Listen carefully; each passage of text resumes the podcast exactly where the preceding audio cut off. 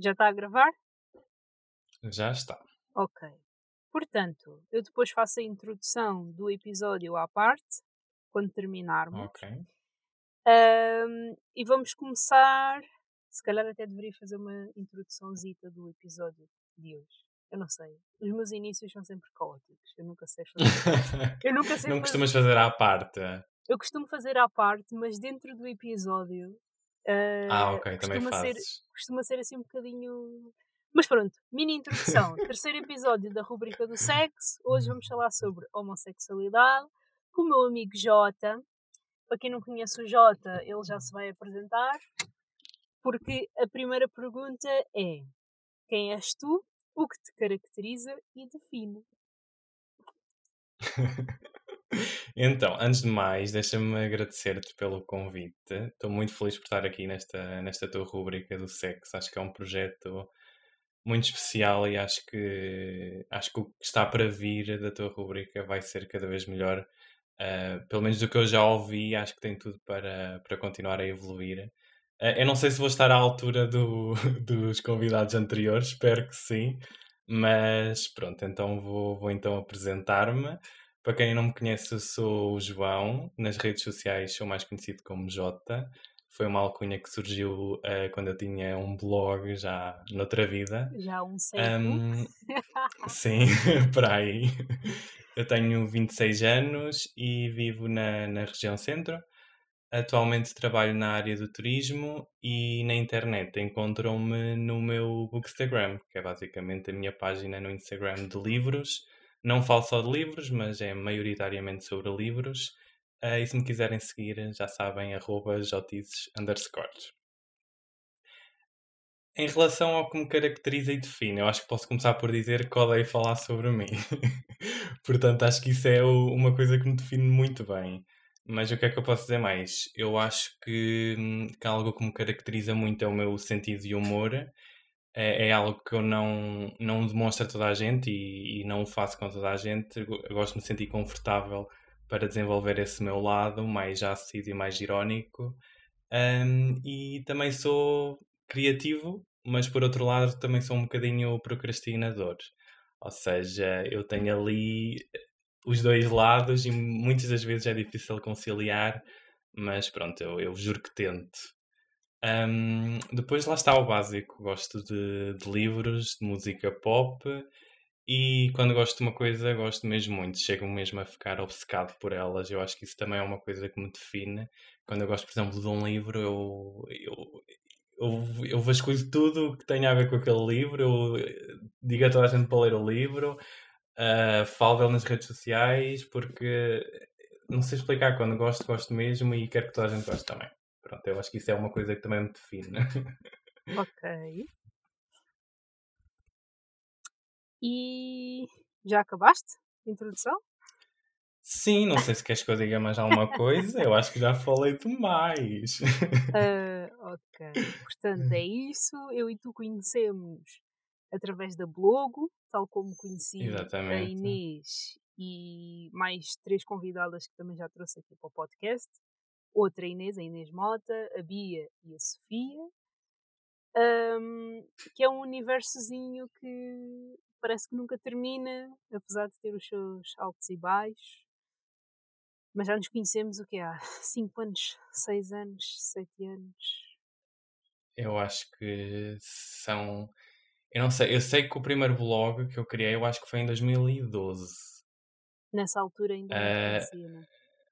Não, eu- nós conhecemos depois um- uns anos mais tarde, mas eu acho que, pai, que 2015, se calhar, eu acho que já. 2015. Quando é, quando é que 2016. criaste o teu? Eu criei o meu em Eu- 2015. Pronto, eu lembro-me de quando, quando eu conheci o teu blog, e na altura ainda era a Vida de Line, se não me engano.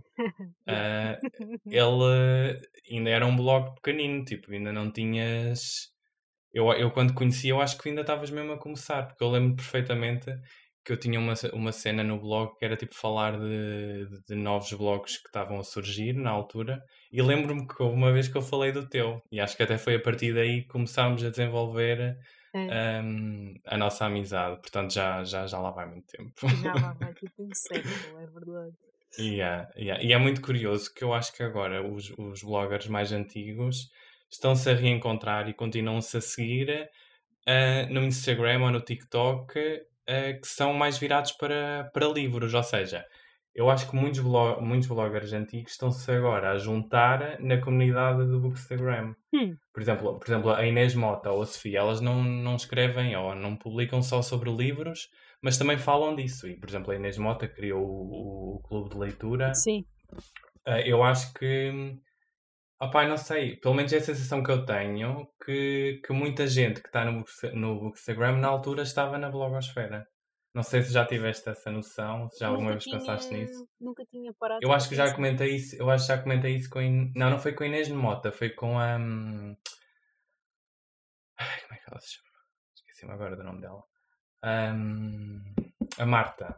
De, o, a página dela é a Litula. Eu não sei, eu não, não sei dizer o nome. A Marta é uma pessoa que eu não conheço muito Que ela na, bem. ela na mas eu tenho a- blogosfera a chamava-se. Como é que ela se chamava? eh, Era só A. Era só um A. Hum. É que quando eu vi a foto dela eu não achei estranha, percebes? Porque houve muita gente na altura que, por exemplo, desapareceu. E acredito que devido à- ao estilo de vida, né? Tipo, há muita gente na altura Sim, que estava sim, na sim, sim. faculdade, muita gente que começava a trabalhar, etc. E de repente foram aparecendo. Eu tenho essa sensação, por exemplo, com os podcasts e com os canais do YouTube. E não propriamente Uhum. com, com a blogosfera, porque muita É. gente que escrevia de repente, tipo, agora tem canais, agora tem TikTok, agora tem Sim, podcast. sim, sim, sim, e é sim. tipo, meu Deus, esta pessoa existe. Yeah, mas por acaso eu, eu comentei isso com ela quando a encontrei. Eu acho que até foi através da Inês Mota que eu, que eu encontrei a página dela. Porque ela tem um Instagram tipo bué conhecido. Ela tipo, tem um bué seguidores mesmo. Hum. Um, e quando eu encontrei e percebi que era ela, fiquei mesmo chocado e percebi como é que isto é, e pensei como é que isto é possível, tipo, tantos anos depois, estarmos aqui tipo a reencontrar, é, opá, é, é engraçado. E pronto, é a confirmação que estamos mesmo a ficar velhos. Ah, não digas isso. Eu não me sentes-te velho. Eu não me sinto velha. Não, não, eu não sinto e, e quando eu- as pessoas pensam, oh, o meu namorado tem, tem muito essa cena com a idade, tipo, estar a ficar velho e assim. Mas eu, eu nunca, nunca penso na minha idade. Eu às vezes esqueço-me que tenho, que tenho 26 anos. Às vezes engano-me e digo que tenho 25. Tipo, é, é algo que eu que, que não, não, opá, não, não sei, não sei. Não, não ligo mesmo. Mas depois nestas pequenas coisas tu notas que estás a ficar, eh, que estás a ficar mais velho, não é? E tens outra maturidade e acho que nas pequenas coisas vais-te apercebendo. e nas dores nas costas também.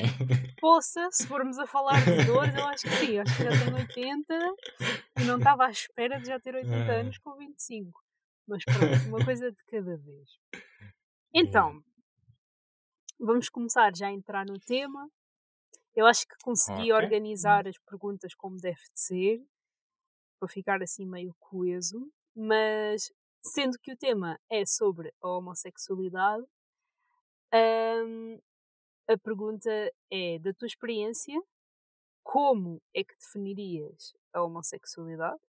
E se do teu ponto de vista existem vários tipos de homossexualidade?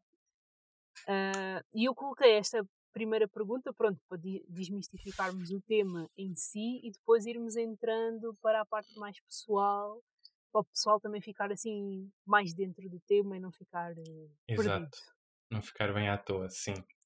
Eh, então, eu acho que a maneira mais fácil de, de explicar é que basicamente a homossexualidade diz respeito à atração física e emocional entre duas pessoas do mesmo, do mesmo sexo. Por exemplo, eu sou um homem e estou apaixonado por outro homem. Neste caso, por exemplo, eu namoro com um rapaz. Uhum. Eu sendo homem, namoro com um homem. Eh, É uma. Acho que é muito fácil de perceber, não é? Tipo, eh, pela maneira que eu estou, estou a dizer, é muito fácil perceber o que é que é homossexualidade. Infelizmente, não é tão fácil eh, das pessoas aceitarem, não é? E acho que se formos ver os factos e se formos ver os números, percebemos que infelizmente ainda é um tema um bocadinho. Como é que eu ia dizer? Tabu, muito censurado, Exato, sim, muito, censurado, exatamente, sim, sim. muito criticado. Porque lá está, se formos, se formos analisar os números, e não sou aquela pessoa que tem todos os factos na, na ponta da língua, mas por acaso também fui fazer alguma pesquisa, fui tentar perceber como é que estavam, como é que estavam as coisas atualmente.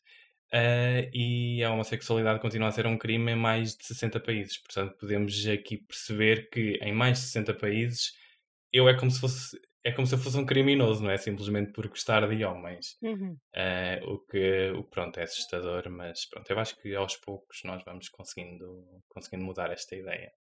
Ou pelo menos assim o espero. Uhum. Em relação à tua outra pergunta, uh, não sei se queres dizer alguma coisa em relação a isto, se queres passar para. Não, estou a pensar, estou a pensar. Mas podes falar, podes falar.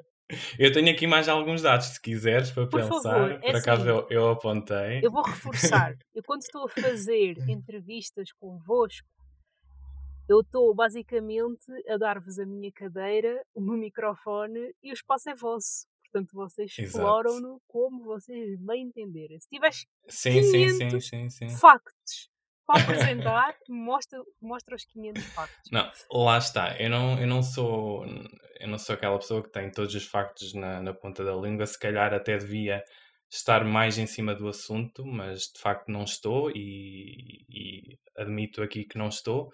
Mas, claro, tenho conhecimento das coisas, mas uhum. os números exatos não, não sei dizer. Uh, mas, por exemplo, eu li um artigo do Observador este, uh, que foi lançado este ano, foi publicado este ano, penso que foi em março, e falava então dos 60, 64 países, eu penso que agora são 63, que criminalizam atos sexuais entre pessoas do mesmo sexo. Uh, se falarmos em penas de morte, tens seis países que fazem parte das Nações Unidas em que hum, a homossexualidade dá pena de morte. Um, as terapias de re reorientação sexual só são proibidas a nível nacional em 11 países. A sério? E, e o casamento, e o casamento homossexual é legal em apenas 33 países da ONU.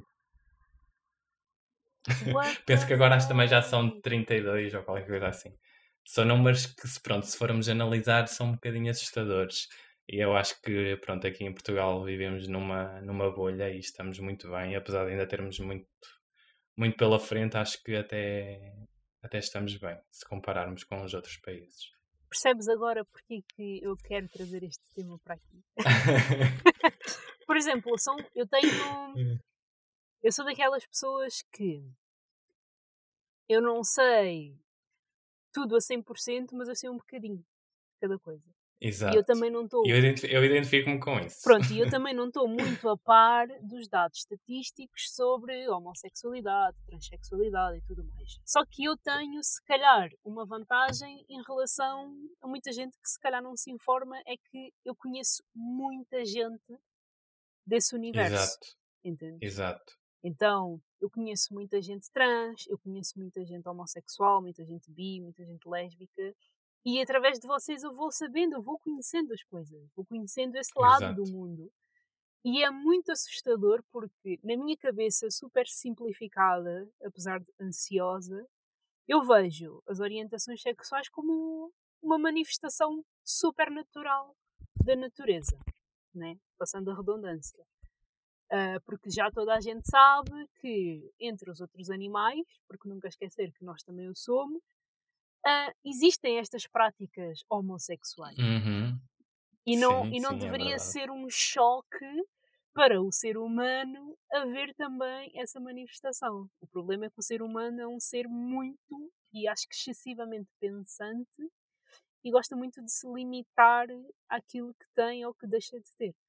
E é super assustador sim. nesse sentido de a vida por si só já é bem misteriosa e nós ainda vamos criando mais mistério e mais dramas ali pelo meio. Sim, sim, sim. O que sim, não sim, ajuda sim. em nada. Então, quando eu, acho, eu acho que muitas, muitas vezes é, é, falta de informação, mas eu acho que hoje em dia não é porque tu tens a informação na palma da tua mão. Em todo o lado. Tu Sim, em todo lado conheces, uh, ouves falar e eu acho que se não mudas a mentalidade, e claro que eu não estou a falar aqui de gerações mais velhas, uhum. eu nessas tenho outra opinião, mas as, as gerações mais novas, uh, a geração Z principalmente, uh, e mesmo a, a, a Millennial, eu acho que eu não consigo perceber como é que com tanta informação nós ainda conseguimos ser, eh, ser tão preconceituosos e tão desinformados e eu acho que às vezes as pessoas têm as coisas à frente delas e mesmo assim tapam os olhos para não ver eh, porque pronto,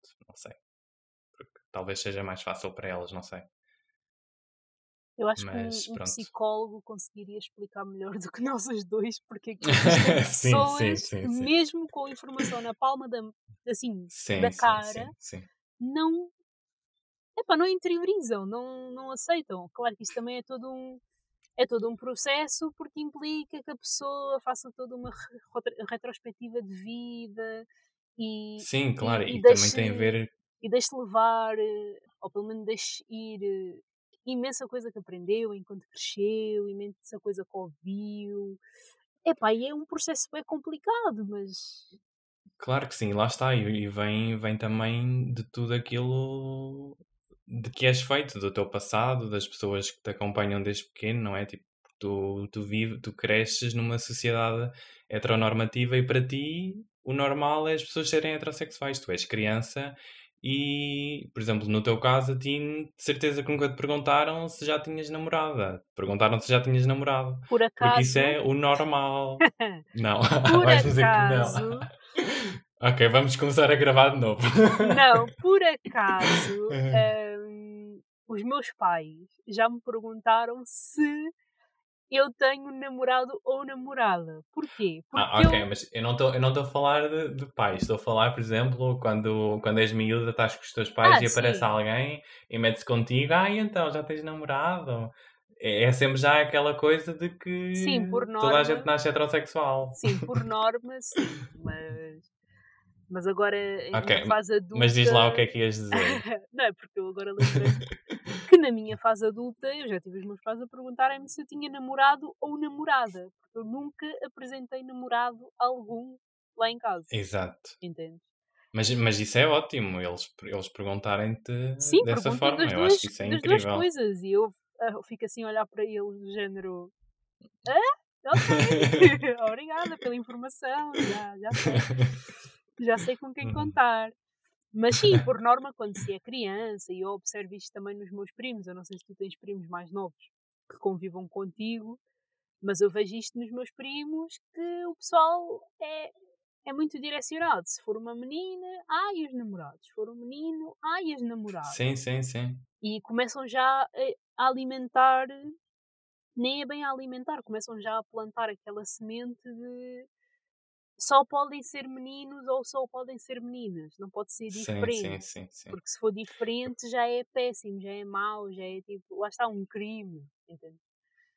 Sim, sim, total. Eu por acaso tenho, tenho uma prima mais nova, eu acho que ela está com 17 anos agora, um, e, e é eu sempre que eu ouço falar eu acho incrível porque ela é super informada e, e tudo tudo que a minha família possa dizer que seja assim mais preconceituoso ou que, que não faça sentido nos dias de hoje, ela está lá para dizer o que é que as pessoas dizem de errado, o que é que não podem dizer, o que é que, o que, é que têm que pensar, ela está lá eh, todas as frentes, e não falo só em relação à sexualidade, em relação a tudo e mais alguma coisa. Ela está lá e eu acho isso só incrível. Às vezes, tipo, estou só a olhar para ela e com vontade de bater palmas, sabes? Quantos anos é que ela tem?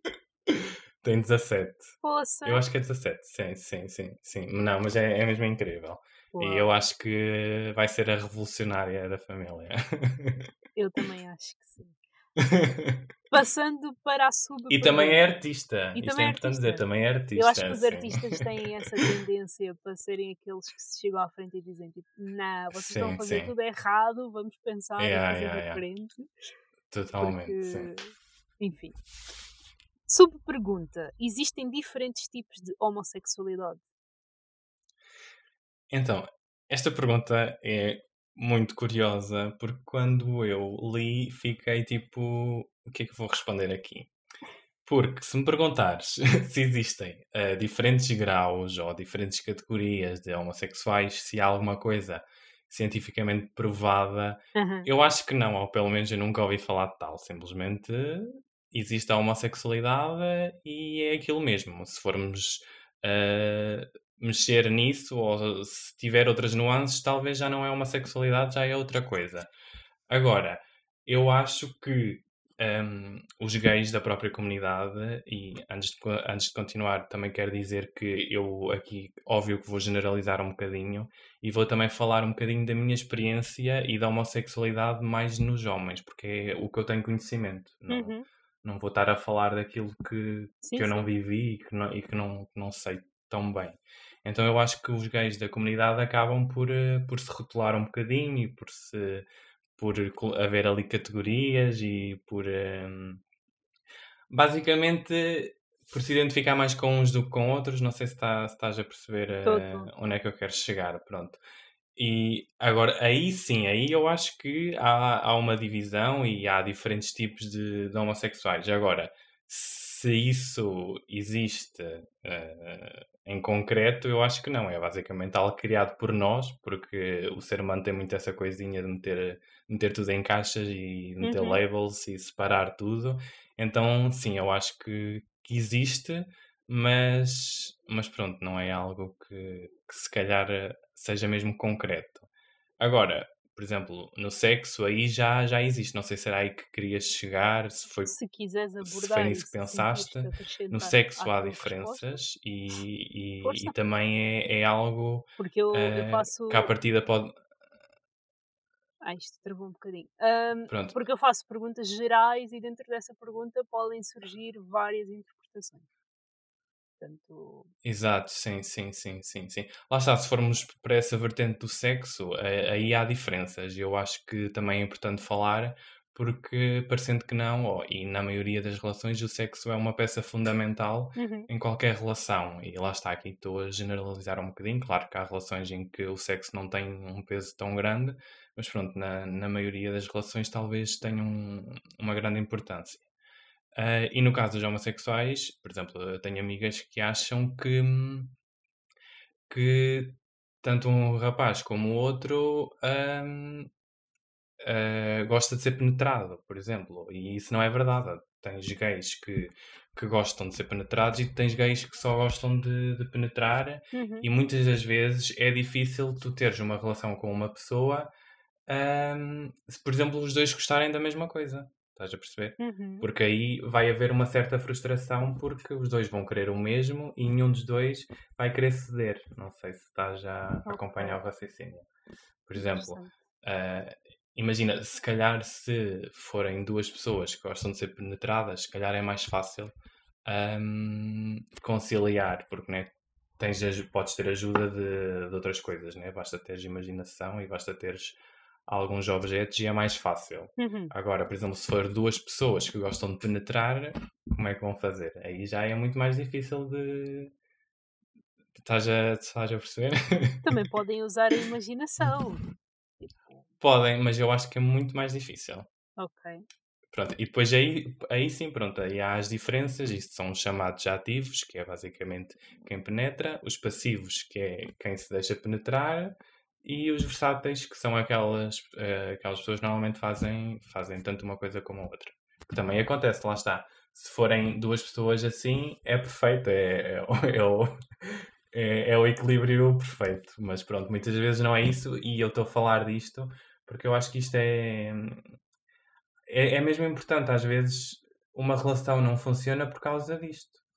Porque simplesmente eh, não estão, não se encontram na mesma página e querem coisas, neste caso querem coisas iguais. Normalmente é coisas diferentes, neste caso é coisas iguais. Isso acaba por prejudicar a, a relação. É. E por acaso eu tenho amigas que, que, que às vezes não fazem, não fazem ou antes, antes de, de, eu me, de eu me assumir e tudo mais, não faziam ideia que isto, que isto podia ser assim. Estás a perceber? Por isso é que eu também estou a falar um bocadinho disto. Ah, e quando eu li a pergunta do existem diferentes tipos, também fui um bocadinho para essa questão do sexo. Acho que aí é, é onde há as maiores diferenças e é onde há também os maiores obstáculos. Acho que sim. Ok. Eu tenho que te alertar que, pronto, como tu sabes, eu saí de casa assim um pouco à pressa. O meu telemóvel tem 6% de bateria. Então há uma grande chance de nós termos que dividir o episódio em dois. No Ok. entanto, eu digo-te quando eu sentir que o telemóvel já não vai aguentar Está a ir abaixo. chamada e que vai morrer, Ok. mas até lá ainda dá para falarmos bastante. Ok. Só para não ficares tipo, ai né, o que é que aconteceu? Então agora sabes o que é que Tá bem, pode tá vir a bem, tá bem, tá acontecer. bem. Então, Ok, pegando pronto, em tudo combinado. aquilo que disseste anteriormente, como e quando é que descobriste a tua orientação sexual? Então, eu acho que aqui também é importante referir que a descoberta da orientação sexual é um processo muito demorado. Hum. Ao contrário do que certas pessoas acham que basicamente tu acordas um dia e dizes que és homossexual, eh, isso não funciona assim. É um processo que de facto demora. Um, e eu acho, ou pelo menos quando eu penso em tudo, em tudo o que eu já passei e, e nessa descoberta, eu acho que, hum, que este processo é sempre dividido em duas fases. Um, lá está, aqui estou um bocadinho a generalizar, mas eu acho que de facto estas duas fases existem uh, na maioria das pessoas e acho que muitas das vezes essas fases uh, estão de mãos dadas e acontecem na mesma altura. Eu acho que agora com as novas gerações isso acontece cada vez mais e ainda bem, mas antigamente uh, o meu coming out foi há mais de 10 anos provavelmente. Um, antigamente estas duas fases não, nem sempre andavam juntas e, e, as fases são a descoberta propriamente dita, ou seja, quando tu percebes que de facto um, há ali qualquer coisa que não é normal, entre aspas, uh, ou seja, que de facto não é como as pessoas que estão à tua volta, e depois a aceitação, porque muitas das vezes tu descobres que és, mas também acabas por omitir e acabas por tentar silenciar essa parte de ti e, e não o aceitas logo. Não Hum. sei se, se estás a perceber. Sim, sim. Um, e, e eu acho que essas duas fases, no meu caso, uh, há ali um, um buraco, há ali um, um, espaço de tempo entre elas. Uh, porque um, eu cresci a ser um, apelidado de gay, de paneleiro e todos esses, esses nomes que, que, as pessoas usam. e isso fez-me sempre ter consciência de que eu poderia ser, uh, que eu poderia ser homossexual. Mas antes sequer de eu ter essa consciência, eu já achava que a homossexualidade era uma coisa má. Ou seja, eu cresço a pensar que não posso ser homossexual. Uh, e não posso ser, uh, ser pandeleiro e não posso ser todas essas coisas más, porque as pessoas dizem que de facto isso, isso não é bom, isso é errado. Então eu vou silenciar esse meu lado. Ou seja, eu cresço, se calhar, uh, quando eu deveria estar a começar a sentir que de facto poderia ser homossexual, eu acho que tinha algo que estava a silenciá-lo. Tanto é que uh, na minha adolescência ainda namorei com, com uma rapariga, ainda namorei bastante tempo com ela, e se me perguntares do que eu me lembro, eu não sinto que, que a tenha enganado ou que não tenha gostado dela. Tipo, isso não aconteceu, sim, simplesmente... simplesmente. seguiste uma norma e aquilo que achavas que Exatamente, ser sim, feito. sim. Exatamente, Uh, sim. E, e eu tinha sempre na ideia de que eu não poderia ser homossexual, portanto eu, eu não era, estás a perceber? Uhum. Uh, depois eu, eu, deixei de ter dúvidas quando já, já não namorava com, com essa rapariga e, e me apaixono depois por, por um rapaz da, da, minha turma na altura. Um, e, e, lá está, foi uma paixão que demorou muito tempo, foi tive cerca de dois anos apaixonado por ele. Uh, e nesses dois anos eu, eu descobri muita coisa a meu respeito e fui-me descobrindo cada vez mais e tentando perceber eh, melhor o que é que eu estava a sentir e o que é que eu estava a viver. Uhum. Uh, e, e, foi aí que eu, que eu deixei de ter dúvidas, ou, ou, seja, foi aí que eu realmente descobri ou que destapei aquele coisa que eu andava a, a tentar tapar, não é? Desde sempre. Sim. Um, e também foi aí, no meio de tudo isso, no meio dessa paixão, que eu pensei para mim, ok, está tudo bem eu ser, mesmo que, que, corra mal, mesmo que, que eu e ele não deem nada, está uh, tudo bem e pronto, vou-me aceitar. Claro que depois da aceitação para o coming out também ainda vai um bocado, não é? Porque Uhum. nem sempre, às vezes, se calhar aceitas-te tal como és, mas não és capaz de verbalizá-lo. Uh, e isso também aconteceu comigo. Lá está, eu aceitei-me, eu sabia que era, mas não queria dizê-lo. Hum. Estás a perceber? Estou. Talvez há, há algumas pessoas achem, ok, então se não querias dizê-lo, se calhar não te aceitavas. Não, não sei se é bem assim, porque eu acho que eu lidava bem com aquilo, mas eu não sabia como é que as outras pessoas iriam lidar com aquilo. Portanto, eu, eu ao início preferi não dizer a ninguém. Porque a primeira vez que o disse também não, não correu, pronto, não correu como eu estava à espera. Um, E pronto, basicamente, basicamente é isso. Tu chegaste a dizer ao, ao rapaz por quem te apaixonaste que estavas apaixonado por ele? Uh, não. Uh, eu tenho que contextualizar porque, hum, porque ele basicamente era um dos famosinhos da escola hum. e ele era, ele era basicamente uh, o rapaz principal da minha turma, toda a gente gostava dele, ele gostava de toda a gente, ele era muito brincalhão, ele era muito engraçado. Que toda a gente adorava. Sim, total. Só que um, toda a gente via esse lado dele, só que um, eu e ele depois também, imagina, nós nunca fomos próximos, mas por alguma razão eu comecei a, pronto, a sentir uma atração por ele. Né? Uhum. Né? Um, e depois, com, com o tempo, um, eu e ele fomos, fomos desenvolvendo um bocadinho a, nossa, a nossa relação. Começámos a falar mais, começámos a brincar mais um com o outro. Uh, e fora da escola também falávamos de vez em quando pela, pela internet e assim.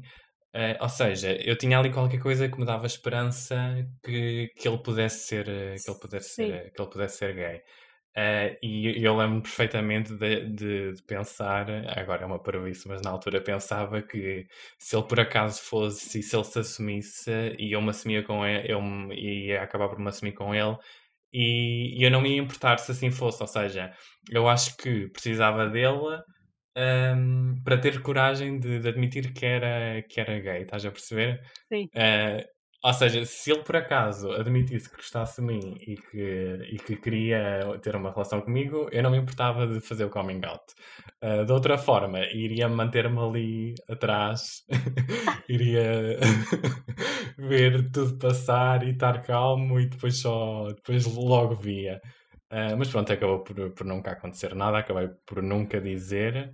Eu acho que ele percebeu, a certa altura ele percebeu. Uhum. Um, e, e eu lembro-me também na altura, de, imagina, um, eu acho que o ser humano gosta, gosta de partilhar as coisas, não é? Gosta de partilhar as coisas que, que, nos fazem bem e que nos fazem felizes. E eu acho que quando, quando és mais nova tens, essa, tens ainda essa tendência mais, mais acentuada, porque qualquer coisa boa que aconteça na tua vida, tu queres partilhar com os teus amigos. À medida que vais crescendo, vais, perce vais percebendo que de facto há coisas que é melhor não partilhares é melhor se calhar esperares e, uhum. e veres como é que corre e depois é que partilhas. Mas quando és mais novo não tens essa noção. E, e eu, eu lembro-me, eu já estava a, a gostar do, do, tal rapaz para aí há um ano e tipo, eu já não aguentava mais ter ali uh, aquilo dentro de mim não poder verbalizar a ninguém que, que gostava. Um, e, e eu lembro-me na altura, eu acabei por, por falar com uma amiga, que é uma amiga de quem eu gosto muito, que ainda hoje está na minha vida, uh, mas que na altura um, ela ouviu-me, uh, ouviu que, o, que, o que eu disse, que, que gostava dele e, que, e que, que eu achava que era homossexual e não sei o quê. Uh, e a reação dela basicamente foi uma não reação. Eu não me lembro da conversa, não me lembro de, de fazer este coming out, mas eu lembro-me do dia seguinte hum. que ela, ela chega ao pé de mim e diz: uh, Olha, em relação ao que me disseste ontem, eu não sei o que é que tenho a dizer, porque eu mal consegui dormir a pensar nisto. Tens a certeza que és homossexual? Tens a certeza? Tens a certeza que gostas dele? Um, e, e não, era, não era mesmo o, o que eu queria ouvir. Eu, eu queria ali um, um apoio. Um apoio, estás a uhum. perceber? Sim. Mas, mas eu, imagina, eu, eu não guardo rancor nenhum disso porque eu sei que, que ela não estava preparada para aquilo, porque na altura, agora é uma parvoíce, não é? Porque agora ouve-se falar e conheces muita gente que é, só que na altura não era assim. Tipo, imagina, eu, eu vivia numa vila turística, para quem não sabe, eu, eu vivia na Suíça, um, e eu vivia numa vila que, apesar de ter muitos turistas, tinha sempre as mesmas pessoas também. É, era ali um, um mix. E, e, nós vivíamos ali numa redoma, nós vivíamos numa montanha que a cidade mais próxima ficava tipo para 40 minutos de carro. Uh, ou seja, era uma, era uma realidade que não era tão tão conhecida, estás a perceber? Então uhum. ela também não, não tinha as ferramentas para me ajudar e pronto, na altura eu não, eu não, percebi e nós basicamente nunca mais falámos da situação, ficou, ficou ali, tipo, o meu coming out foi num dia e nunca mais falámos disso. Um, só depois, muitos anos mais tarde, é que eu, muitos anos, para aí dois anos, talvez, um ano e meio. Mais tarde é que eu volto uh, a fazer um coming out, mas durante esse tempo uh, eu basicamente voltei a guardar tudo para mim. Eu não tinha ninguém uh, com, quem, com quem pudesse desabafar em relação a isso. Ok. Então, tenho 1% de bateria. ou seja, caos. Um, ou seja, também já gravámos por quase 40 minutos, poça. Meu Deus, e nós ainda vamos que na E ainda vamos pergunta? na terceira pergunta. O que vamos fazer é, vamos meter uh, stop na gravação, tanto a minha como a Ok, tua, a gravar. Já está contigo também? ok, já está assim. Ok.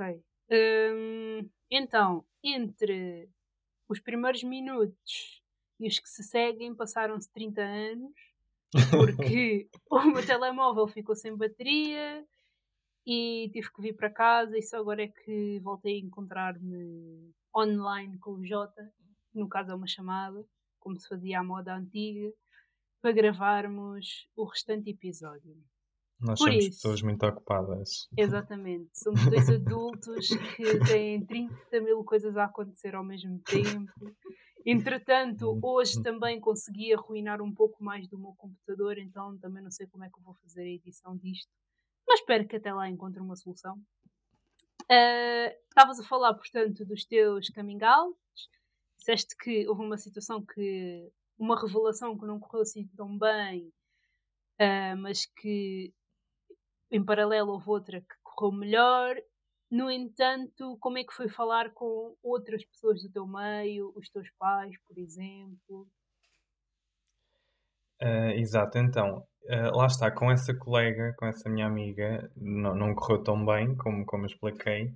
Ahm, e eu tive, precisamente por não ter corrido tão bem, eu tive ali ano e meio, dois anos talvez, em que, em que não consegui falar sobre isso com mais ninguém. Ahm, até que eu depois falo com, com uma rapariga que conheci mais tarde, que pronto, que já, tinha, já tínhamos também outra mentalidade, já, já tínhamos outras experiências, e depois isso acabou por, eh, por correr muito melhor. Esse foi basicamente o meu segundo coming out e também foi, foi esse que se manteve durante muito tempo, porque lá está, há mais, mais uns meses, não, não sei se chegou talvez um ano, talvez, em que eu mantive esta parte de mim secreta. Ou seja, os meus, foi tudo muito aos poucos. Não, não foi do género, ah, hoje acordei e vou fazer coming out para toda a gente. Não foi assim. foi mesmo um, um processo demorado. ok. Um, e essa segunda amiga, lá está, acabou por, eh, por me dar muita coragem, por, eh, por me ajudar a enfrentar a, a situação e, e lá está, deu-me mesmo força para, para aos poucos ir falando com outras pessoas. Até que lá está, chegou, chegou, chegou a vez dos meus pais. Eu tinha, tinha quase 19 anos, penso eu. Tinha, tinha 18, 19 anos. Um, e, e pensei, ok, eu vou ter que vou ter que de uma vez por todas falar com a minha mãe sobre isto porque eu sabia perfeitamente que a minha mãe ia aceitá-lo porque, hum, porque já tínhamos falado sobre isso. Primeiro porque lá está, eu conheço a minha mãe, conheço os meus pais, sei muito bem que eles iam aceitá-lo de- sem problemas. Mas a minha mãe, quando eu era mais novo, teve uma conversa comigo sobre isso. Ah, se eu era e, e se eu fosse que estava tudo bem. Porque lá está, aquela teoria de que as mães sabem sempre, no caso do, Uhum. de ser já homossexual. Ah, e, e eu acredito que é mesmo verdade, porque a minha mãe basicamente sempre soube. Então nessa altura eu era, não me esqueço porque era o aniversário dela, ah, e eu pensei, maneiras de arruinar o aniversário da minha mãe. Vou fazer uma coming out. Ahm, e, e, e disse, olha mãe, vou-te levar a jantar fora, fazes anos, eu pago. ahm, Toda e pronto, vai ser... preparação. Exato, vai ser incrível. Porque eu queria primeiro falar só com ela e depois falar com os meus irmãos e, e tal. Um, e pronto, levei a jantar fora e, e a meio do, do jantar digo-lhe que tinha uma coisa para lhe dizer, que, que era um assunto importante e um assunto sobre mim. Então basicamente ela só olha para mim e diz, ah, mas isso eu já sabia. Foi, ou seja, eu nem tive que verbalizá-lo, estás a perceber? Foi uma coisa super tranquila. Um, e depois, a partir daí, parece que sai um, um peso de cima de nós. Parece que ficamos mais leves, porque eu acho que, pelo menos quem tem uma, uma boa relação com os pais, eu acho que a partir do momento em que contamos à, à nossa mãe ou ao nosso pai, eu acho que é, é o virar do jogo. Tipo, é basicamente estás a contar à pessoa mais importante da tua vida e depois tudo o que vier dali, tu já sabes que não vais estar sozinho e que vais ter sempre o apoio dela. E, e pronto, eu acho, pelo menos comigo foi assim. Eu acho que a partir daí comecei a aceitar-me ainda melhor, comecei a ter ainda menos medo. Um, e pronto, olha, foi, lá está, foi uma experiência positiva. Uh, eu sei que lá está, estas, uma experiência assim não, não é possível para toda a gente, nem toda, nem toda a gente tem esta sorte de ter uns pais tão, tão acessíveis e, e que aceitaram tão bem, mas, mas pronto, nesse, nesse sentido eu tive, tive muita sorte, foi, foi muito sortudo. Hum. Então, nesse caso, uh, fora da tua esfera familiar e de amigos, uh, que desafios é que tiveste de enfrentar e porquê? Já alguma vez sofreste algum tipo de violência por conta da tua orientação sexual ou no teu caso é uma, é uma questão mais tranquila e pacífica? Então, eu acho que uh, o principal desafio de qualquer, uh, de qualquer LGBT é mesmo o coming out. E, tal como, como eu disse anteriormente, é, é um processo que dura muito tempo. E eu às vezes questiono-me um, se há alguma fase da tua vida em que o coming out deixa de existir, porque eu acho que não há. Hum. Talvez seja, seja polémico ou, ou talvez não faça sentido o que eu vou dizer. Mas eu, eu vou tentar, uh, vou tentar eh, explicar de uma maneira simples. Porquê? Tu fazes o, o coming out aos teus pais, aos teus amigos, uh, seja o que for. Tu aceitas-te, não tens nenhum problema com isso, tens uma relação aberta, whatever. Uh, relação aberta, não, tens uma relação. Como é que se diz? Uma relação. Saudável. Saudável e, e não te escondes, exato, isso. Uhum. um, só que, imagina que começas num novo emprego.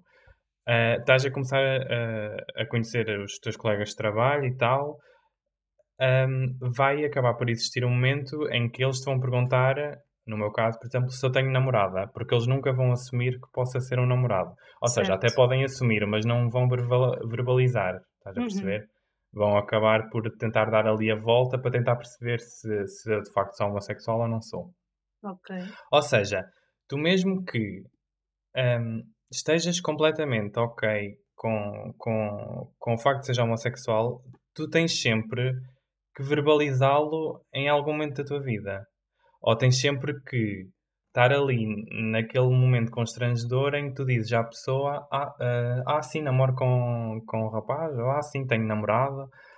Um, eu não, não sei se estás a perceber. Ou seja, não é propriamente um coming out do género como tens na tua adolescência, quando falas com os teus pais e assim, porque esse coming out tem um peso muito maior. Hum. Mas não deixa, eu acho que não deixa de ser um coming out porque, porque a pessoa. Porque lá está, tu estás num, vives numa sociedade heteronormativa e o normal é ser hetero. Tu não sendo hetero e acabando por verbalizar que não és, que tens namorado, isso acaba por ser uma coisa fora do normal. Uhum. Há, há pessoas que nem, que nem vão dar caso, tipo, estão-se a cagar o que é que tu és e se calhar até já suspeitam e então tipo é como se nada se passasse e aquele momento passa completamente despercebido. Mas eu acho que na maioria dos casos, e também falo por experiência própria, há sempre aquele momento de te estares a revelar, estás a sair do armário, entre aspas. E, e, depois também vem, por exemplo, aquela, aquela, aquelas questões e aquela curiosidade que eu não levo a mal, uh, de ah, e os teus pais sabem, ah, os teus familiares sabem, ah, como é que foi, não sei o que, estás a perceber? Uhum. O que é perfeitamente normal, mas lá está, tu nunca sais daquele loop do coming out. Não sei se estás a, se estás a perceber a minha tô, ideia. Tô, tô. Eu, por exemplo, sou aquela pessoa que eu entrei, pronto, eu nunca saí, na verdade, da minha fase das curiosidades e das perguntas. Exato. Porque eu estou sempre a fazer perguntas sobre tudo e sobre nada. Então, quando conheço pessoas novas, uma das minhas primeiras perguntas é: qual é que é a tua orientação sexual? Pergunto mesmo uhum. só assim, diretamente por curiosidade. E okay. por norma, tipo, as pessoas dizem ora que são homo, ora que são hetero, ora que são trans e, e por aí adiante. Mas pelo menos eu pergunto mesmo por curiosidade e para conhecer a pessoa, porque eu sinto que de sim, certa sim. maneira acaba também por falar sobre a própria identidade da pessoa e as suas posições ditas políticas, não é? Porque eu não vou querer, Exato. eu não vou querer envolver-me com uma pessoa que seja homofóbica ou racista ou xenófoba ou o que quer que seja. Então também é uma pergunta do meu ponto de vista, não só para quebrar o gelo, mas também para perceber quem é aquela pessoa, com que tipo de pessoa Exato. é que eu estou a lidar. Porque lá está, ser homossexual também não invalida da pessoa ter determinados valores um pouco questionáveis. Claro mas, que não. E, mas por norma, uh, uma pessoa homossexual se calhar tem uma sensibilidade maior para certos assuntos da, da sociedade e que se passam no dia a dia do que uma pessoa hetero, por exemplo. É? Exato. Um... Sim, talvez sim. Uh, talvez muito por culpa de, do facto de não sermos aceitas e, e, termos que estar sempre à procura de um, de um, lugar seguro. Sim. Então, então sim, acho que, que acaba, acaba por ser um bocadinho o que tu estás a dizer. Sim, sim. Acho que, acho que tens razão. Uh, mas lá está.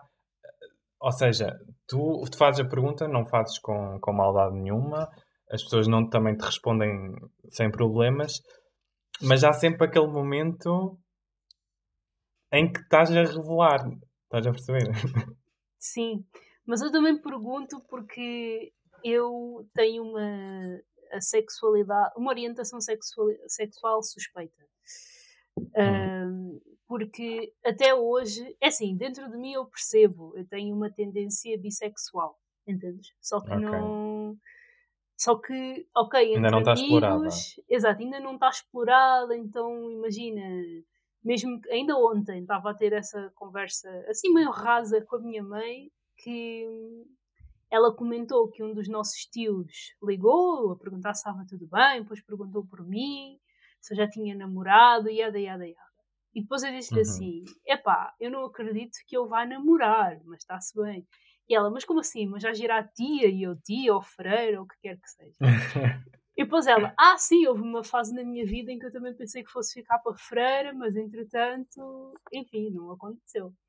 E eu, ah, mas isso é porque eu também já não tenho paciência para rapazes, já estou assim meio cansada. E ela, então, mas se tu não estás com paciência para rapazes, não me digas que tens para raparigas e que estás a, a explorar. E eu, tipo, fechei a cara e pensei, hum, Não sei, não sei, não sei. Ou seja, eu nunca me abri completamente, tanto para a minha mãe como para o meu pai, para falar sobre o assunto. Também porque eu não sinto essa necessidade sim, de sim, estar sim, constantemente a falar do assunto. Porque eu penso para mim, se eu não falo sobre os rapazes com quem me envolvo, vou falar das raparigas com quem ainda não me envolvi, mas porque sinto curiosidade. Tipo, também não faz sentido exato, nenhum. Exato.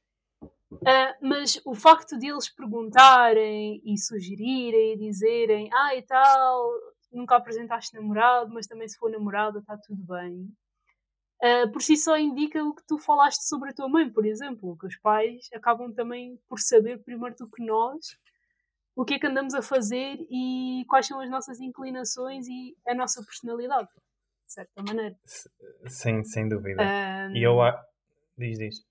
Ah, isto para acabar o raciocínio do porquê que eu pergunto também às pessoas. Eu também pergunto que é para, de certa maneira, testar o terreno para mim. Entendes? Para saber até que ponto é que eu também estou num sítio seguro para falar sobre o assunto, Exato. tirar as minhas curiosidades, sim, sim, uh, sim, fazer sim. as minhas perguntas, porque dá um certo conforto se, por exemplo, uma mulher se virar e disser ah, eu sou lésbica e eu sou bi, e eu quando lhe pergunto como é que é a experiência, de certa maneira também estou a, estou a estudar como é que poderia ser Exato. a minha experiência. Sim, sim, sim. Entende? Se eu me chegasse sim, sim. Perto, por exemplo, dos meus pais, se calhar seria na boa, mas, por exemplo, o pessoal da minha família que uh, nem desconfia ou que faz piadas ou coisas assim do género, um, já teria assim mais ou menos noção de que passo a passo tomar, se bem que cada família é uma família e cada experiência é diferente, né? mas dá um conforto, entende? Sim, sim, eu acho que isso sem dúvida, eu acho que uh, quando conheces pessoas e começas a dar bem com elas, isso é perfeitamente normal. A minha questão ali era mais, por exemplo, quando és obrigado a estar em sítios, Sim, por sim. exemplo, no teu trabalho, e tens que, Que te tens que falar justificar. sobre, estás a perceber? É como Exatamente, se, sim. se te tivesses constantemente a justificar, tipo, ah não, eu não sou hetero porque eu sou homo, ou porque eu sou bi, como se isso fosse relevante para a tua Exatamente, sim, sim. performance no trabalho, o que também Mas, por exemplo, é ridículo.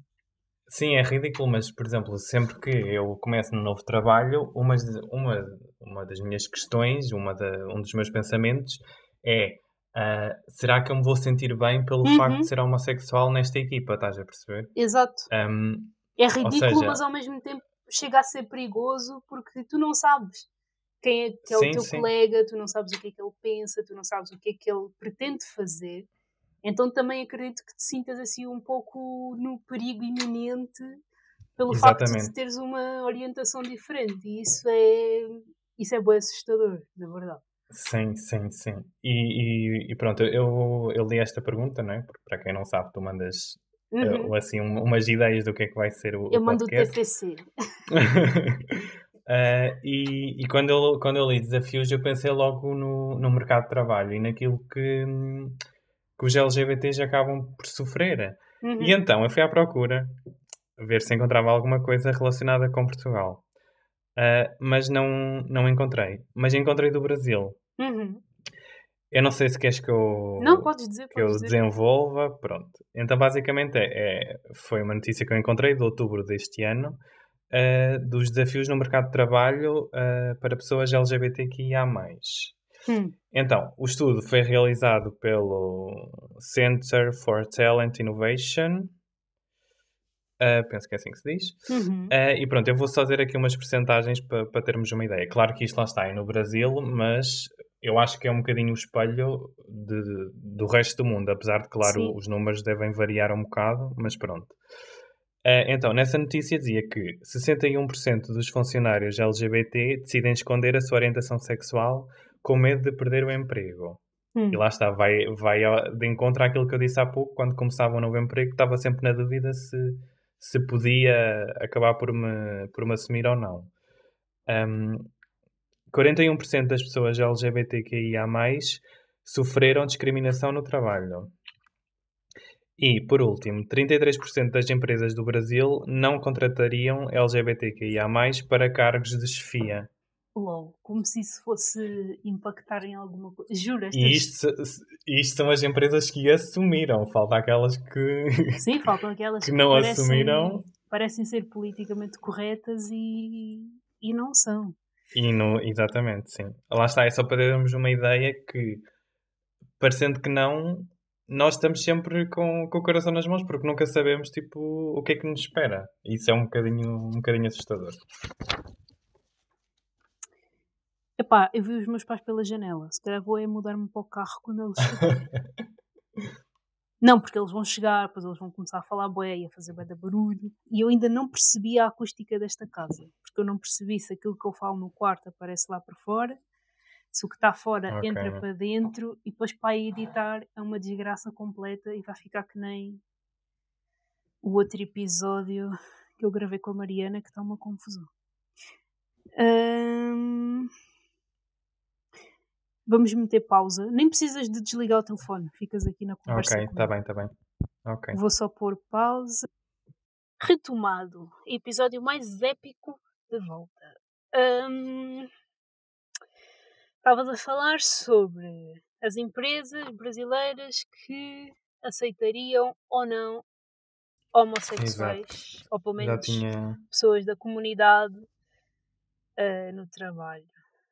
Eu depois Hum. mando-te os links e depois tu deixas isto na os links na descrição, está bem? Também do, do outro que eu tinha sim, falado sim, no claro, outro dia. claro, claro. Que assim quem quiser ler. Por acaso não.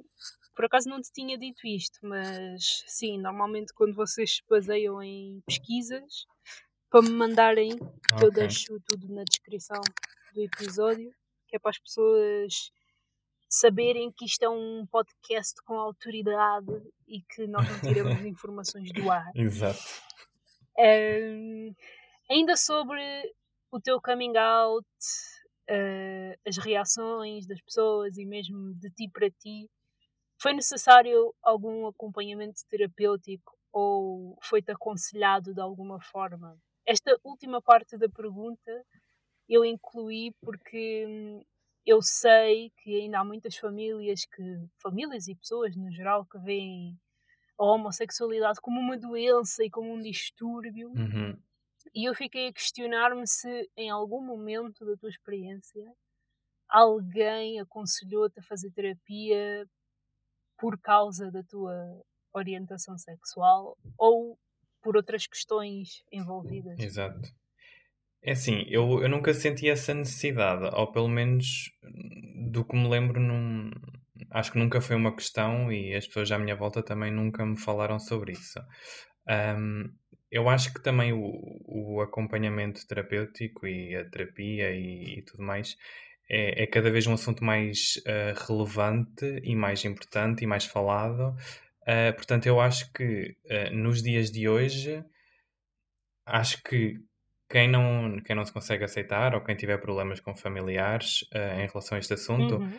acho que é essencial. E acho que no, no meu percurso talvez também tivesse feito diferença. No meu e, e de qualquer LGBT. Um, Hum. e existe um, um vídeo, um Reels e um TikTok, eu não, não sei por onde é que começou. Aliás, acho que começou por, por um, por um tweet. Uh, e depois aquilo viralizou e fizeram um áudio e depois começaram a fazer Reels, blá blá blá. Uh, que basicamente falava, falava sobre hum, o facto das pessoas uh, LGBT não crescerem a ser elas mesmas. Um, Hum. e eu acho que exatamente por isso era necessário, ou é necessário um acompanhamento para qualquer LGBT. Eu, eu fui procurar o vídeo, encontrei. uh, pronto, o áudio é em inglês, mas basicamente é que ele diz. Uh, pessoas queer não crescem a ser elas mesmas, mas sim a representar uma versão delas que sacrifica a sua autenticidade para minimizar humilhação e preconceito. Ou seja, tu basicamente crias ali uma capa um, Uhum. porque sabes que não podes ser tu própria. E então eu acho que precisamente por isto é necessário acompanhamento. Estás a perceber? É Sim, sim, importante sim. que haja este tipo de acompanhamento.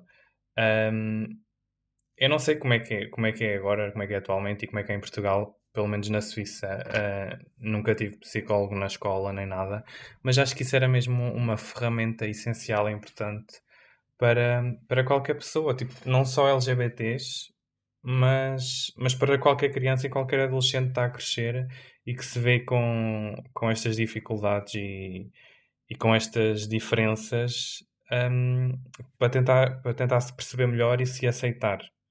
Estás a entender? Sim, e também, e também para os próprios pais e familiares mais próximos da Sim, pessoa. sim, sim, sim, sim.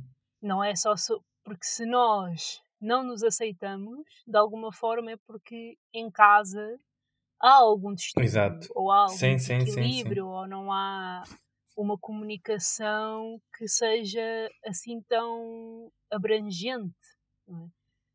Porque, epá, nós enquanto crianças e adolescentes só absorvemos aquilo que Sim, sim, observamos sim, e o que está à nossa volta, mundo. exatamente.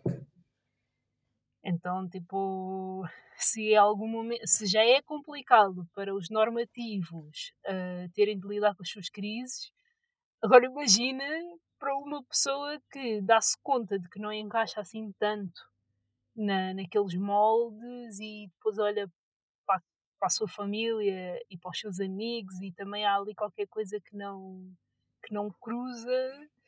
Epá, acredito que seja mesmo um processo Doloroso. bastante Sim, sim, complicado sim. e acho que e acho que para ti que não tiveste nenhum acompanhamento e, e estás consideravelmente bem, epá, parabéns.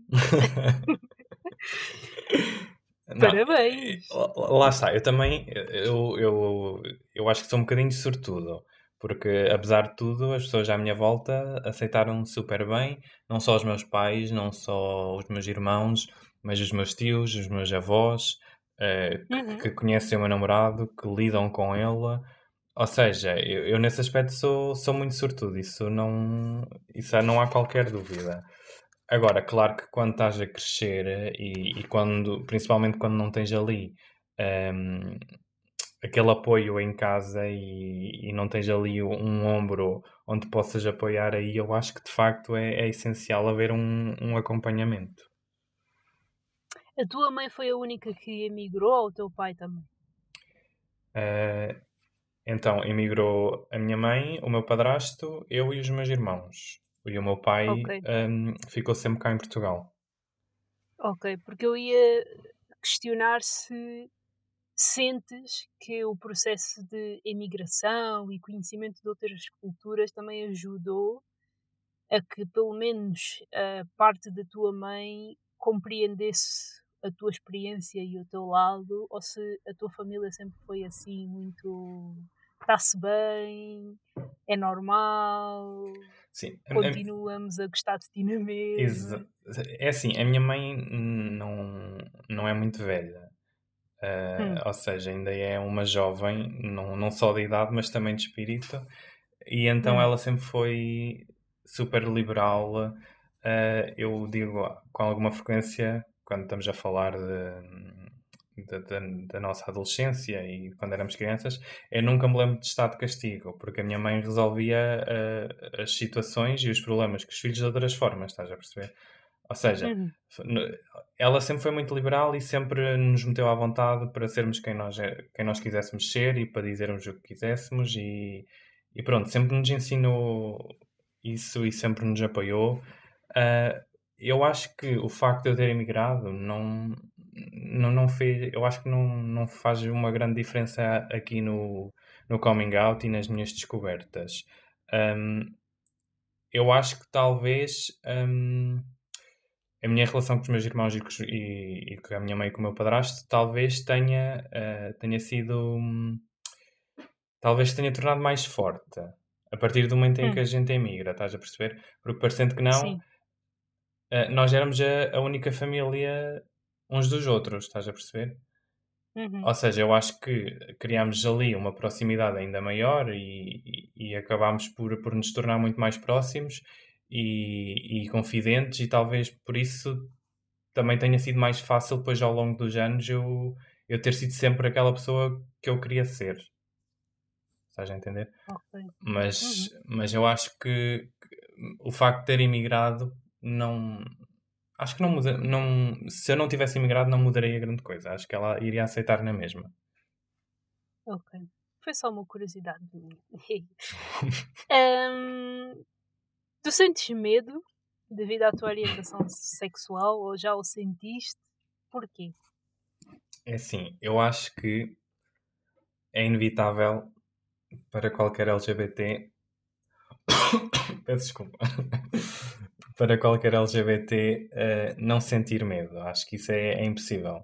Eu acho que qualquer, eh, qualquer gay, eh, qualquer bissexual, qualquer transexual, eh, qualquer pessoa queer, basicamente, sente medo em algum ponto, em algum momento da sua vida. Ahm, é inevitável, porque lá está, voltamos sempre àquela conversa do viveres numa sociedade heteronormativa. Óbvio que eu não vivo a minha vida com medo, não estou com medo 24 horas por dia, 7 dias por semana, mas hum, há situações em que eu tenho medo, sim. Por exemplo, se eu for sair à noite, ou melhor, se eu for jantar a, se eu for jantar a um restaurante qualquer num- na cidade com, com o meu namorado, ah, se estivermos a andar na rua à noite, 10, 11 da noite, eu vou ter algum receio. Ou Hum. Quando vamos viajar, nós vamos viajar com alguma frequência, sempre que vamos viajar, eu vou com Uhum. receio de viajar, hum, porque vamos só os dois e sei que lá não vamos estar protegidos e não vamos estar na nossa bolha. Ah, até há países que nós queremos conhecer, mas sabemos que se formos os dois vai correr mal. Então a irmos vamos ter que ir com um grupo maior. Estás a perceber? Por exemplo, E já aconteceu alguma situação assim mais, in- mais indelicada ah, convosco? É assim, eh, se- fisicamente nunca, nunca aconteceu nada, nunca nos agrediram, nun- nesse aspecto tem- temos sorte. Ah, mas já, já, por exemplo, recentemente, desta que eu me lembro, um, houve uma situação caricata. Eu acho que a explicar as pessoas não vão perceber bem o, o quão estranho isto foi. Um, mas basicamente, eu e o meu namorado, era um sábado de manhã e o meu namorado fomos, fomos trabalhar. Um, só que uh, ele estacionou o carro e nós chegámos um bocadinho. Pronto, chegámos cedo ao sítio onde tínhamos de hum. ficar. E então, como estava a chover, ficámos no carro a fazer tempo para depois ir trabalhar. Uh, e pronto, isto era um sábado de manhã. Uh, e como estava a chover, estávamos no carro, não sei o quê, à conversa. Por acaso estávamos com os telemóveis na mão. Ele estava com o telemóvel dele, eu estava com o meu. Ele sentado ao volante, eu sentado ao lado, à conversa, tudo bem. De repente aparece uma senhora no passeio ao meu lado. Hum. Uh, e a senhora tinha tipo um, uma mala com ela, nós até pensávamos que ela era uma turista. Olha para nós, para dentro do carro, depois olha para a frente, depois volta a olhar para nós e bate, na, bate no vidro. Sim. Para querer falar connosco. Uh, e eu pensei, ah, pronto, ela deve ser turista, deve querer alguma indicação, abre um bocadinho o vidro para, para podermos ouvir. E a gente estava o vidro e a primeira pergunta que ela faz era se nós éramos namorados. Se nós estávamos ali a namorar. Se estávamos a namorar dentro do carro. Um, e nós ficámos tipo, what the fuck, que sentido é que faz tipo, uma pessoa aleatória chegar aqui e perguntar se estamos a namorar? tipo, isso não tem sentido nenhum. Yeah. Uh, e nós ficámos tipo, não, não estamos, estamos aqui a fazer tempo, vamos trabalhar. Tipo, nós não tínhamos necessidade de nos justificar, mas aquilo foi tão estranho sim, sim, sim. que nós respondemos automaticamente. E ela, hum, eu acho isso muito estranho. Eu tenho a certeza que vocês estão aqui e estão a namorar. É esta hora da manhã e é um sábado. Duvido que estejam aqui para ir trabalhar. Uh, sim, e, e nós, tipo, nós parvos, nós, não, nós ficámos sem reação e estamos, não, nós chegámos cedo, então estamos aqui a fazer tempo para depois ir trabalhar. E ela, não, vocês estão aqui a namorar, e isso é muito feio, isso é errado, vocês não deviam namorar. Tipo assim, com este discurso, estás a perceber? Uma cena. Yeah, uma cena muito random. Opa, eu não, eu não consigo explicar o que eu senti, porque eu, por um lado, só me apetecia mandar a mulher à merda, mas por outro, eu não tive reação para aquilo. Porque, uhum. tipo, imagina, eu quando a vi, eu jamais imaginei que ela me fosse perguntar se eu estava a namorar. Imagina, se fosse um rapaz e uma rapariga dentro do carro, ela não ia fazer isto. Estás a perceber? Porque para ela o que estava errado era serem dois rapazes. Estás a entender? Epá, se há coisa que eu detesto são pessoas que. São estes extremos de pessoas que, para se convencerem de que não são uh, preconceituosos, por exemplo, têm esta necessidade de se justificar sem ninguém perguntar nada. E o outro extremo, que é esta senhora, tipo, super exemplificada, a quem ninguém pede opinião, que acha que se pode meter na vida dos outros. Sim, sim, imagina, foi bem estranho porque nós estávamos dentro do carro, os vidros fechados. Exato! Cada... Vocês podiam ser irmãos, vocês podiam ser primos, yeah. vocês podiam ser colegas de trabalho, vocês podiam ser qualquer coisa e ela não tinha nada. E até podíamos ser namorados, de facto, mas Podiam ela não tinha nada a ver com noivos, isso. casados, ela não tinha nada que vos bater na janela, só para só para informar que do ponto de vista dela é errado. Exato, senhora. sim, sim. Ninguém perguntou. Ninguém sim, sim, ela estava tipo com aquele discurso, eu só disse, olha, fecha o vidro, deixa, deixa estar. E imagina, ela teve bué tempo lá ao pé do, do carro um, e depois, quando começou a caminhar para a frente, estava constantemente a olhar para trás. Para, para nós para, e, para o carro. Sim, e eu até disse ao meu namorado: Olha, não vamos sair já, porque eu não faço ideia do que é que ela vai fazer ao carro. Portanto, nós íamos deixar o carro ali. Nós chegámos uhum. tipo, vamos esperar que ela, que ela se afaste mais para podermos ir à nossa vida. Tipo, estás a, estás a entender a cena? Eu agora rio. Isso é bem bizarro. Yeah, eu agora rio, mas na altura eu pensei, tipo, isto, isto parece um filme.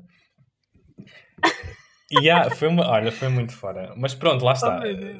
Tirando estas pequenas coisas, eu, eu sou, temos muita sorte, mesmo quando vamos viajar. Também, por exemplo, no, também eu, eu acho que foi na Madeira. Foi na Madeira, acho que estávamos num hotel e também tivemos tipo um homem do nada. Nós entramos no elevador para ir para o, para o quarto e o uhum. homem, eu acho que ele era britânico.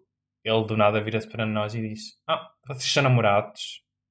E nós, Uou. tipo, somos. E ele ficou a olhar, tipo, com cara de nojo, depois a porta abriu e nós, tipo, fomos embora. Mas, tipo, qual a necessidade?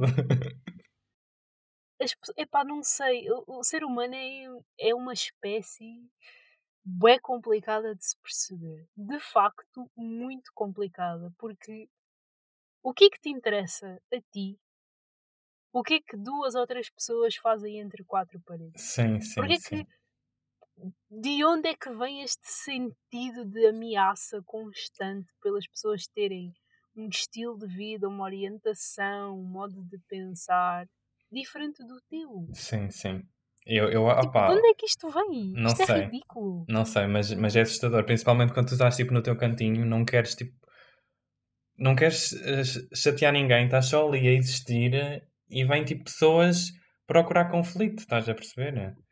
Exato. Eu acho que são. Lá está, conflito. Eu acho que são pessoas tão mal resolvidas com elas mesmas que Sim, precisam constantemente de trazer os outros para a lama. sim, totalmente. E a maneira de o conseguirem é tipo irem cutucar, irem perguntar, irem intervir. Se, se elas se sentem assim tão incomodadas, porquê que elas não ficam em casa? Yeah. Sem acesso à internet de preferência, porque se não falam merda na rua, vão falar em casa através da internet. Isto Sim, não- porque eu, falas na internet, eu acho que está cada vez pior. Eu acho que o ódio gratuito, não só aos LGBTs, mas tipo, no geral, A toda a gente. tem, tem sido uma cena assustadora. Eu tenho um, um vício, eh, mas isto é porque eu também sou um bocado fofoqueira, mas eu tenho um vício de quando eu estou a ver eh, vídeos no YouTube ou conteúdos no Instagram de ler os comentários. Uhum. Principalmente Eu também faço se isso. são temas. então somos dois fofoqueiros. Porque, principalmente quando são temas que podem gerar controvérsia, eu gosto muito de ver os comentários e de abanar a cabeça constantemente na negativa a pensar para mim. Porquê que estas pessoas têm acesso à internet? Uhum. Porque elas têm o cérebro super vazio. E tipo, cenas bué simples, como por exemplo, uma mãe escolher alimentar os filhos de forma vegana ou vegetariana. Uhum. Porque se ela tem aquele estilo de vida, é normal que ela o transmita sim, para os sim, filhos. os sim, filhos, sim. quando crescerem, tomam as decisões que quiserem. E ainda assim as pessoas reclamam porque têm que comer carne, porque têm que comer proteína, Sim, sim, sim, sim. aquilo, Yeah, yeah, yeah. mãe não está a fazer certo. Se vai um gajo, ou uma gaja, ou um homem, uma mulher, uma queer, o raio que o parta, para a internet dançar, abanar a raba, ser drag queen ou caraças, as pessoas vão reclamar. Sim, sim, Há- sim, sim. Há uns tempos eu vi, assim, de raspão, um vídeo de uma drag queen que estava. Não sei se era um casamento, se era um aniversário, não sei. Eu só sei que a drag estava a dançar e com ela estava uma criança, bem Uhum. pequenina, que também começou a abanar a cabeça e a curtir a música. Epá, e os comentários, a maior parte dos que eu encontrei eram na positiva a dizer fogo, isto é super ofensivo, a miúda não estar vestida a jeito também para dançar com a drag não sei o quê.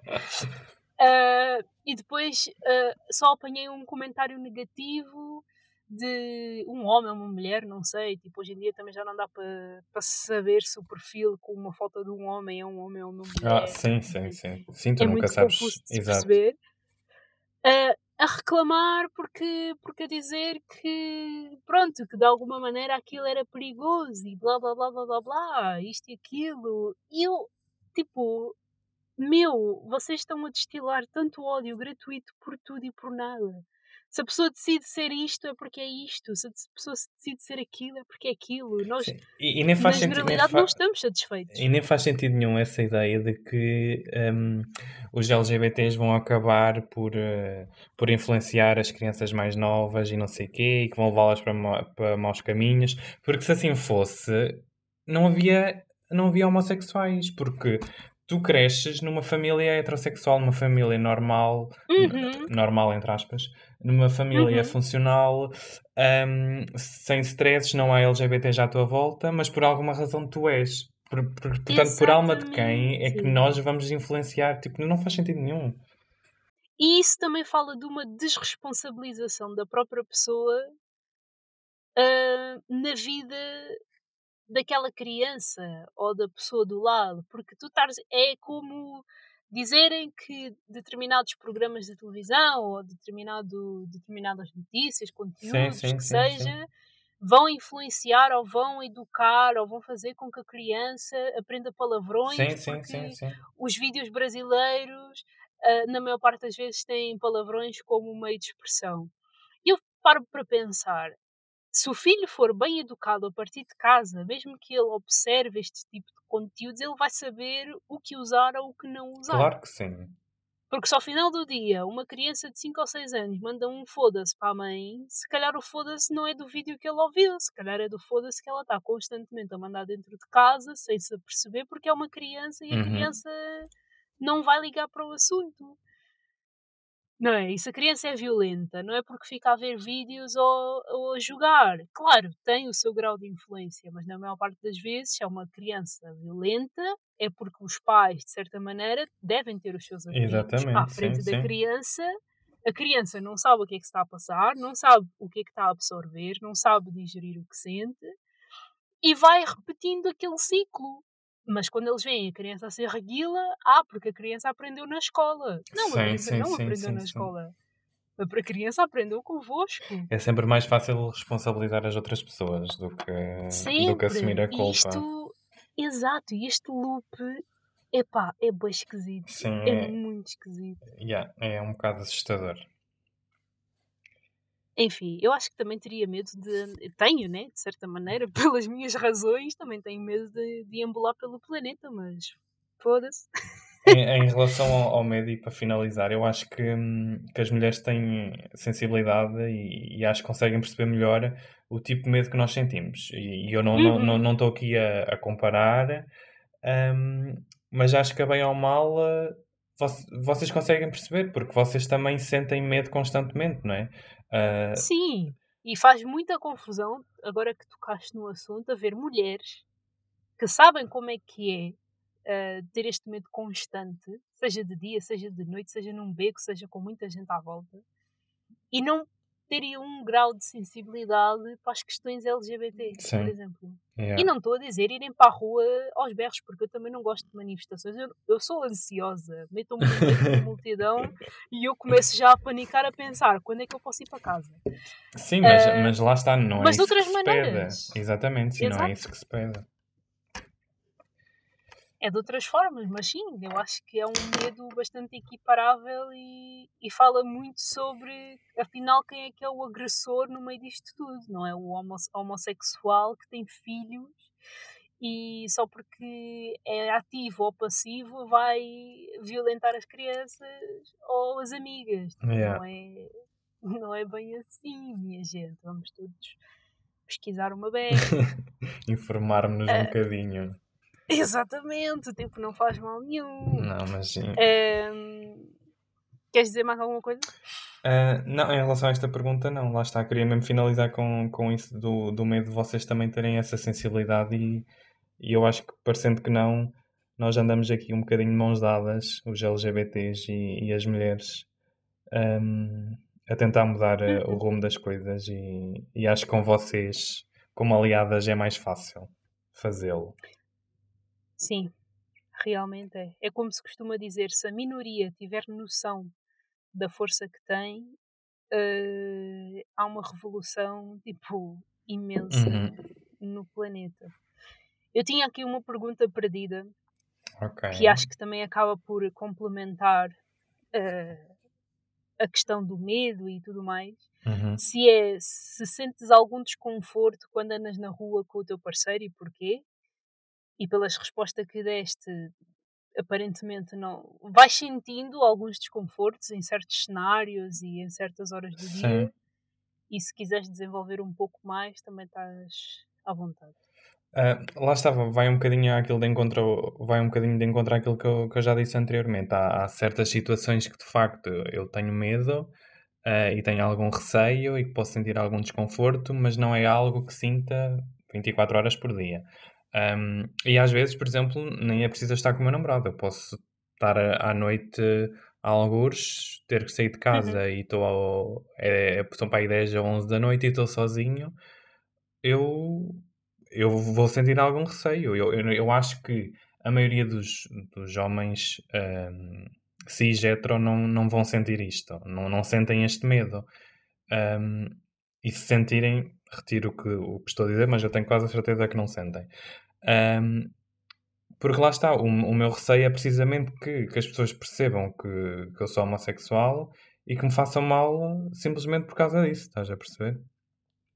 Uh, e em relação ao desconforto, por exemplo, se eu estiver com o meu namorado, por exemplo, num, num centro comercial ou assim, uh, eu vejo que há pessoas que olham para nós a questionar, que a pensar, tenho certeza que estão a pensar, hum, cá para mim estes dois namoram. Oh, e, e com aquela tipo, com aquela cara de nojo, sabes? Ou, uhum. ou quando, por exemplo, o, somos mais expressivos ou assim, uhum. eu vejo a maneira como as pessoas olham para nós, estás a entender? E eu, eu aí sinto. Diz, diz. Sim, sim, continua. continua Estava a dizer que nessas situações sinto algum desconforto. Ok. Porque pelas tuas descrições, e não que isto seja uma justificação, uhum. lá, mas pelas tuas descrições, hum, dá-me a impressão de que quando vocês andam, vocês não andam de mãos dadas, nem abraçados, nem nada. Não.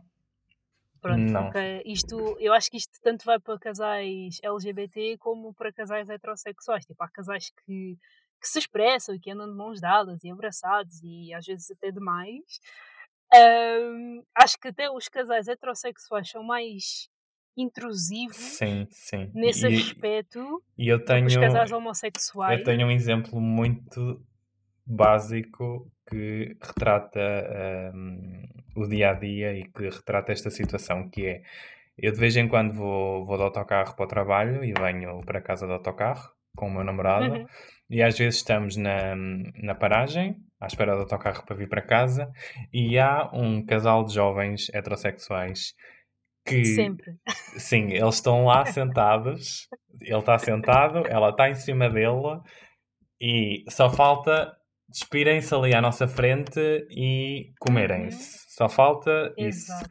E ninguém à volta diz nada, ninguém está constantemente a olhar, ninguém uh, os manda parar, ninguém manda bocas, não há nada. Simplesmente as pessoas, as pessoas ficam desconfortáveis, espero eu que fiquem desconfortáveis, porque se não ficarem é assustador. Mas não fazem uhum. nada. E eu tenho a certeza que se eu estivesse ali sentado e o meu namorado estivesse em cima de mim, não ia ser assim. pois, exato. E vocês os dois, pela, pronto, pela, pela concluir o, o raciocínio, vocês não, não se. não demonstram que são namorados. E o mais bizarro é as pessoas olharem para vocês e se calhar pelo modo como se vestem, por serem mais expressivos ou terem um estilo diferente do que um homem uhum. hetero deveria ter, porque de, das fotos que vi, tanto tuas como dele, vocês são realmente estilosos. uh, e tipo, e a partir desta imagem que as pessoas veem, tirarem conclusões absurdas sim, sim, e não sim, haver qualquer contacto físico que realmente denuncie Exato a vossa parceria e o vosso namoro. Uhum. E isso é super bizarro, porque simplesmente mostra que as pessoas são realmente. Pronto, nós todos somos preconceituosos, todos nós temos ideias cristalizadas. Sim, claro que sim. Podia estar em acordo, mas elas são super preconceituosas. Uhum. E têm um estereótipo na cabeça que é tipo super bizarro e que não funciona quando falamos de casais heterossexuais. A não ser que haja uma diferença de idades assim abismal e as pessoas olhem e comecem tipo, hum, se calhar aquela pessoa mais velha com aquela pessoa mais nova. Exato. Assim, sim, sim, sim, sim, sim. A não ser nestes casos, tipo, as pessoas não questionam. Uhum. E se uhum. questionam, epá, é assim uma vez em um milhão de anos. Sim, sim, porque lá está, se, se tiver um rapaz e se, se um homem e uma mulher passarem ao meu lado e não estão de mãos dadas um, ou não estão a denunciar que de facto namoram, ninguém vai, ninguém vai pensar, ai, será que eles são namorados? Será que não? As pessoas estão-se a cagar. Mas se forem dois homens já vai ser uh, completamente diferente. Pois, se for preciso, as pessoas até param e, sim, e olham sim, sim, obsessivamente e são bem intrusivas no olhar e, e bem chatas, assim de longe. Sim, sim. Tipo, Ai, meu Deus, não sei. Yeah. É, bem, é bem estranho, é muito estranho. Agora, dentro das relações, hum, uh, para me tirar daqui a curiosidade, porque Uhum. todas as minhas perguntas são curiosidades, como, do teu ponto de vista e da tua experiência, hum, é que são as dinâmicas relacionais entre os homossexuais, tanto da tua experiência como daquilo que tu conheces, e como é que foi ou é para ti? Porque isto também está muito vinculado à questão seguinte, se, se tu sentes ou sabes se existe alguma diferença entre a dinâmica homossexual e heterossexual. E eu vou poder intervir com base na resposta Ok. É assim, eu acho que numa dinâmica, eu acho que a dinâmica num- numa relação, se estivermos a falar de, um- de uma relação ah, monogâmica, não interessa Uhum. se são entre dois homens, entre um homem e uma mulher, eu acho que isso pouco ou nada tem a ver com a tua orientação sexual. Eu acho que tem mais a ver com as duas pessoas que tu tens ali. E a dinâmica é criada à volta disso mesmo. Eu, eu acho, por exemplo, ou pelo menos é da minha experiência, eu, eu, eu espelho o meu relacionamento com, com os meus amigos e o meu relacionamento com o meu namorado é muito semelhante ao relacionamento dos, dos nossos amigos ah, dos nossos amigos heteros. Temos as mesmas rotinas. Semelhante? Sim, sim, eu acho, eu acho que é semelhante, sim. Uhum. Porque Uhum. lá está, nós vivemos os dois juntos, nó- cada um tem o seu trabalho, ah, cada um faz a sua vida, ah, têm as mesmas rotinas, vão viajar. Lá está, eu acho que Uhum. nestes aspectos já não há grande diferença e não. Eu acho que nada tem a ver, acho que a dinâmica nada tem a ver com, com a tua orientação sexual, mas sim com a pessoa que estás a relacionar. Não sei se concordas, achas que, que há algo mais Uhum. profundo que deva ser abordado?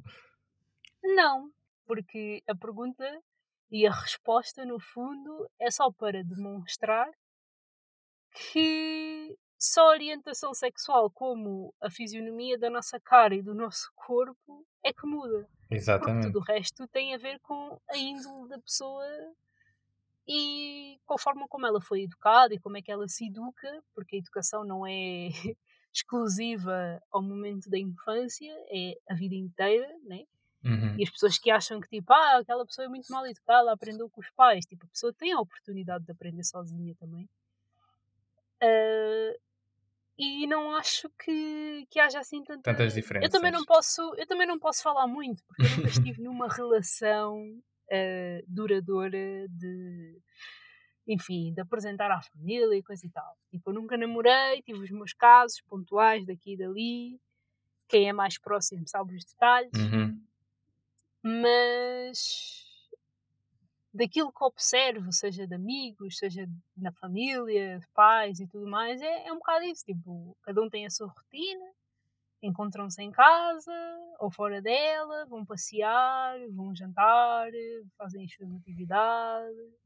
Podem ou não demonstrar eh, algum apreço na rua, porque lá está, há pessoas Sim, mais, exato, mais talvez reservadas. aí, talvez aí a, a dinâmica muda um bocadinho. Se calhar, se imagina, se eu for passear com, com um casal hetero, se calhar eles vão dar de mãos dadas, eu e o meu namorado não vamos, estás a perceber? Mas, mas Uhum. lá está, isso é, o, é uma escolha nossa. Vais Sim. ter casais LGBT que vão fazê-lo, estás a perceber? Acho que não há uma regra, por assim dizer. Ok. E essa escolha, agora foi uma pergunta nova. Tu sentes que essa escolha de não expressarem sentimentos ah, foi tipo consciente do género nós não somos muito de, de, de demonstrar e de nos tocar, somos mais discretos por natureza? Ou achas que é uma consequência daquilo que poderia vir a acontecer se vocês demonstrassem ser um casal? Eu acho que nós nunca pensámos nisso, ou pelo menos nunca o verbalizámos, mas eu acho que é uma consequência de tudo aquilo que a gente já conhece, daquilo que a Uhum. gente já ouviu falar. Claro, eu não, não vou dizer que não toco nele, imagina. ah, se, tivermos, se tiver um grupo de amigos e estivermos lá todos na boa, no meio Uhum. da rua, ou por exemplo, no, Sim, ou, por vocês exemplo, sentem-se mais seguros. né, Sim, sim, ou por exemplo, vamos jantar fora ah, com Uhum. vários amigos, se calhar até vai haver alguma, alguma troca de carinhos e assim. Se formos só os Hum. dois, se calhar já não vai haver tanto, estás a perceber? Ok. É mais Hum. por uma questão de segurança Sim, sim, sim, sim. Mas eu acho que é, é inconsciente. Ok. Eu, eu, não- eu não penso, ai, não vou tocar nele porque agora estou aqui sozinho e isto pode correr mal, estás a perceber?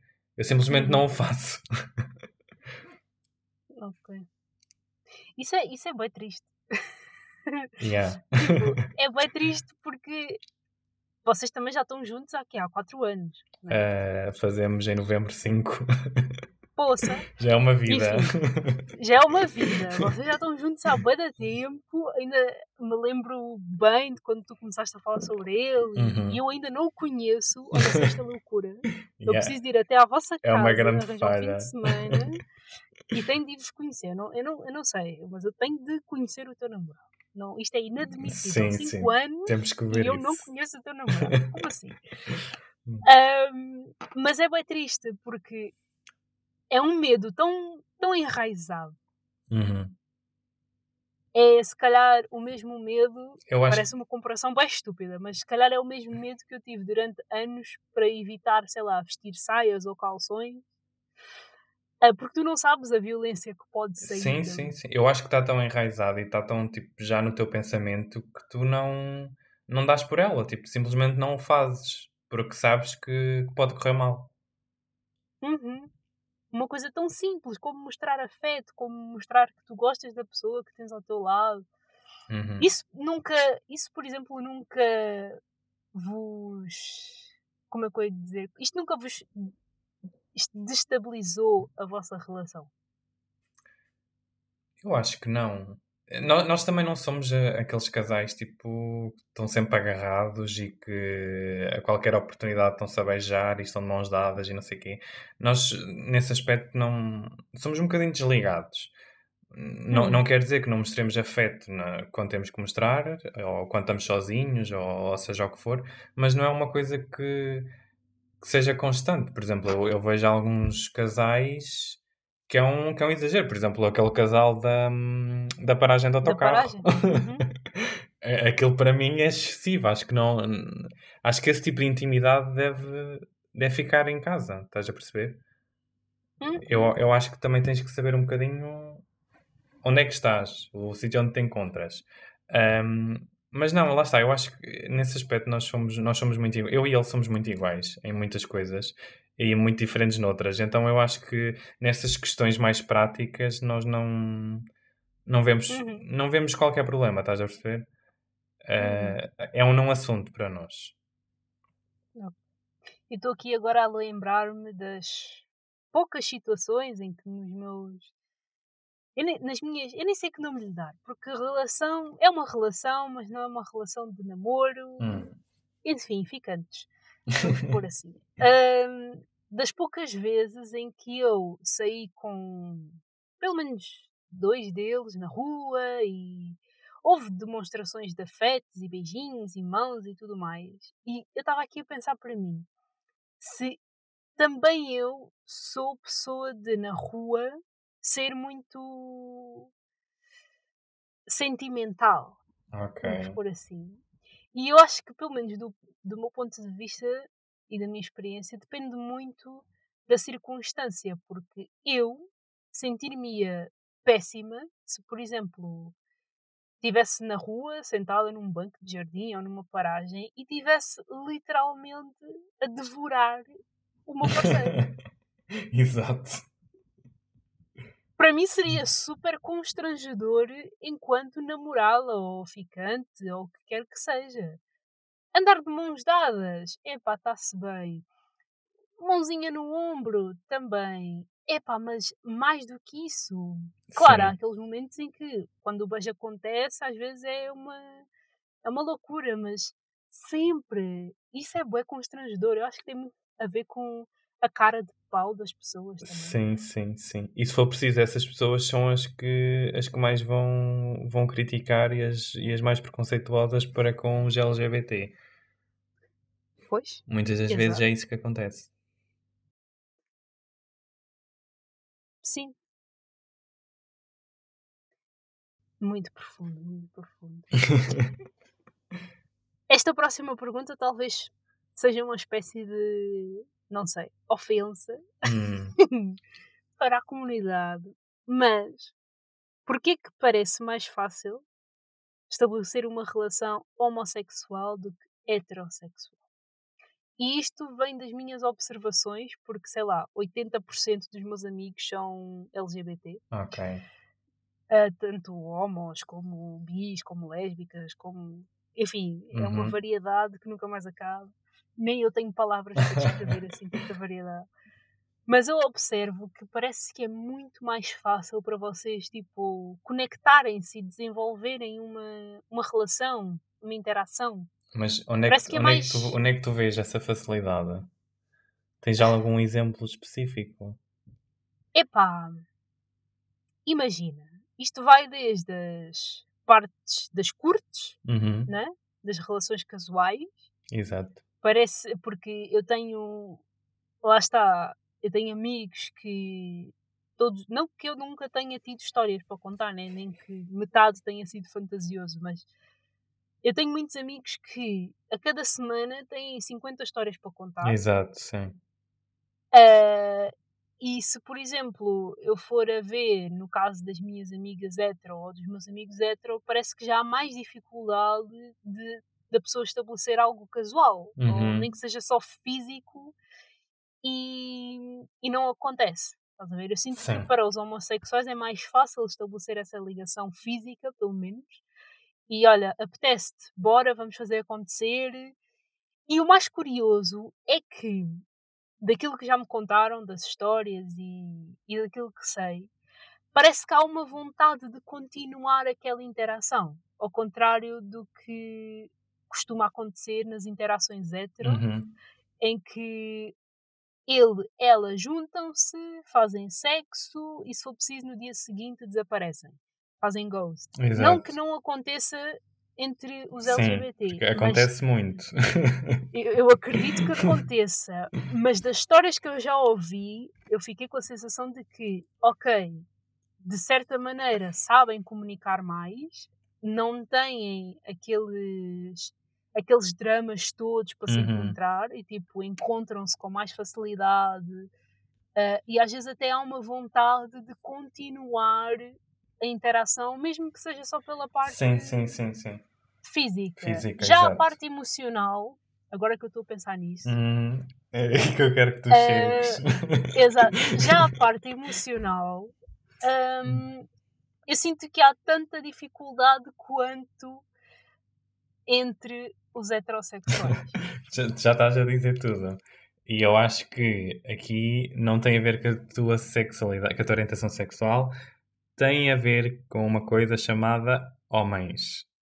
Que basicamente, se fores ver os exemplos que tu tens de, de estabelecer relações facilmente, se fores ver, vai ser com casais, ah, vai ser com dois homens, não vai ser com duas mulheres, aposto. Os exemplos que tu tens. Pois, mas com as mulheres, deixa-me deixa parar para pensar um pouco. Assim, só um pouquinho. Porque com as mulheres, eu acho que também há o seu grau de dificuldade, para ser bem sincera. É assim, eu ah, quando dizes que parece mais fácil, eu acho que Só parece, né? eu, eu acho que o clique pode surgir mais rápido.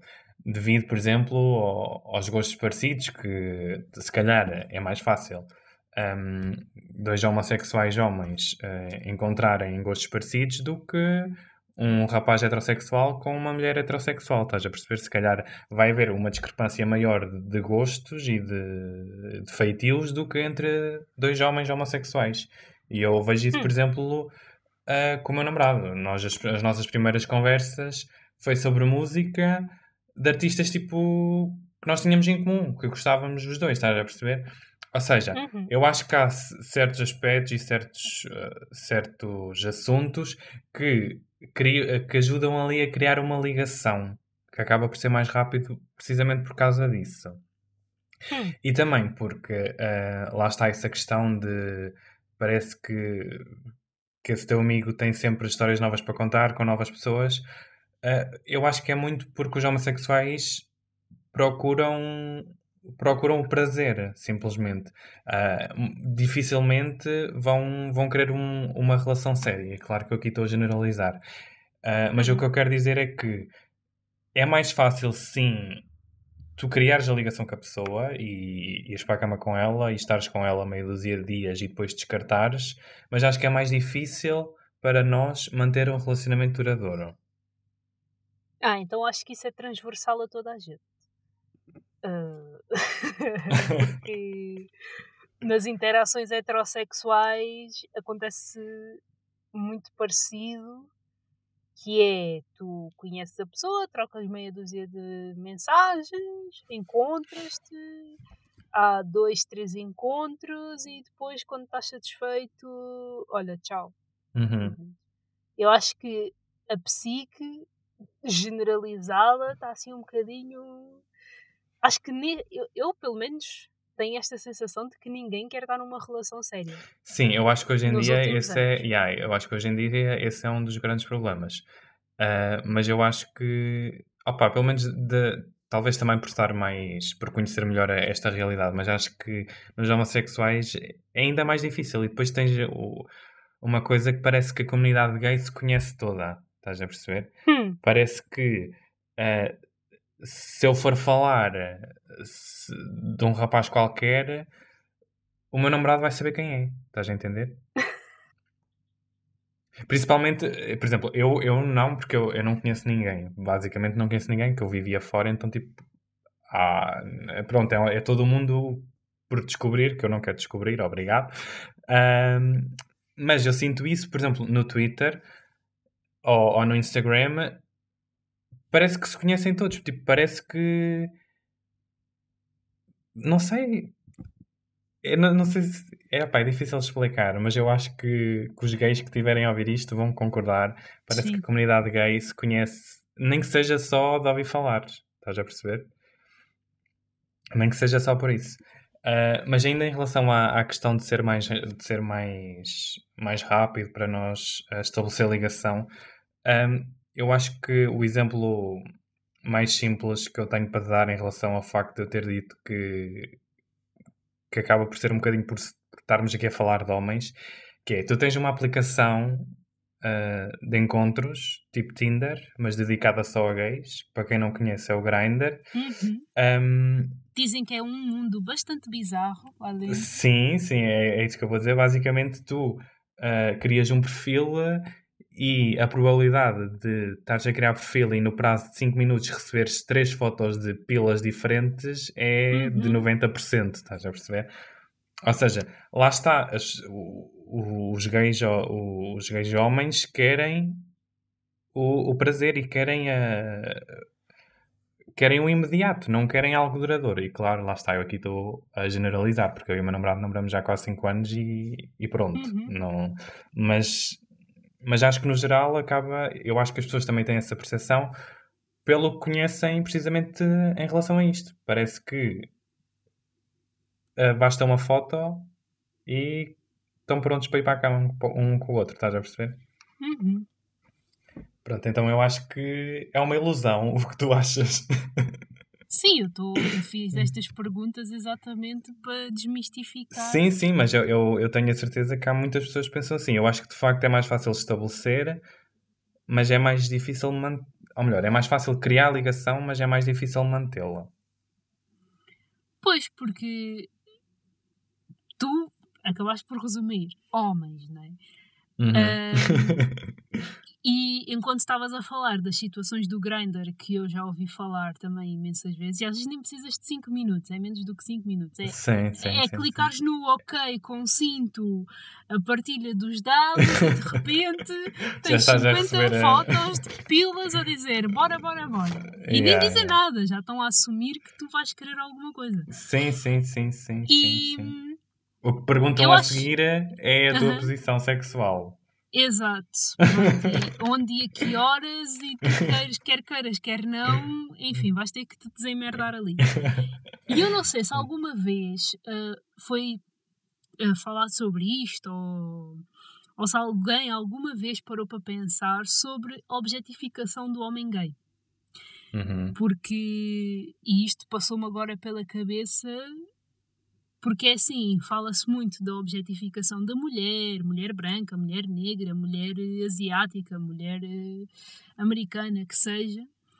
Uhum. Uh, e também já se falou algumas vezes, muito rasas, da objetificação do homem, se bem que não é visto da mesma coisa, porque um homem que apareça nu na rua é muito confiante, olha para ele garanhão.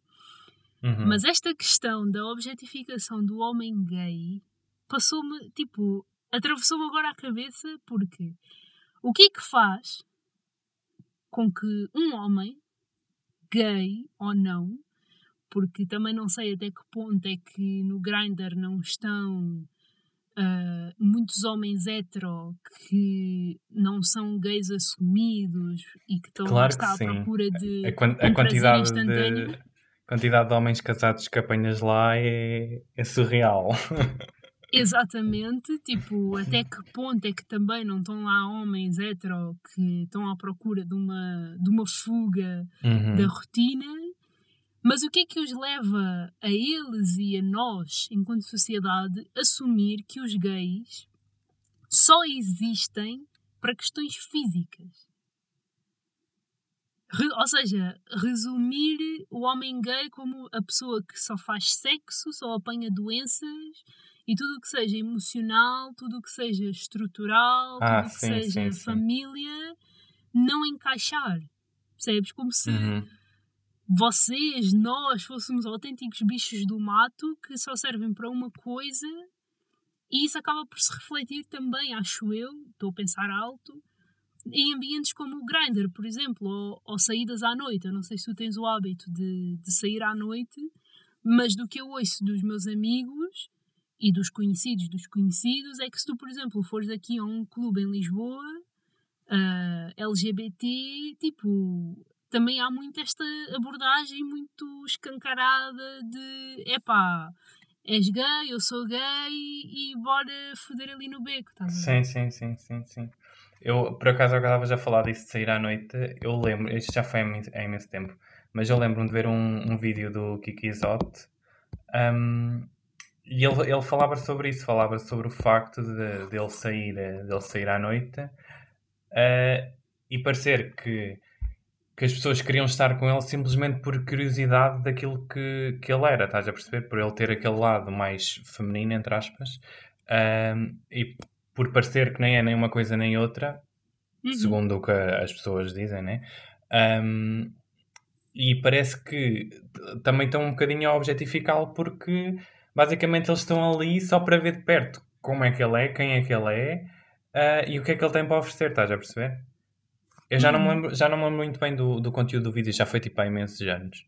Mas, mas basicamente era um bocadinho isso, era tipo ele também estar um bocado cansado hum, dessa curiosidade das pessoas à volta dele e parece que só querem estar com ele por causa disso. Estás a entender? Pois, e isso também acaba por, eh, penso eu, por criar essa dificuldade que tu acabaste de expor e muito bem no que toca a relações emocionais entre os homossexuais homens, pelo menos.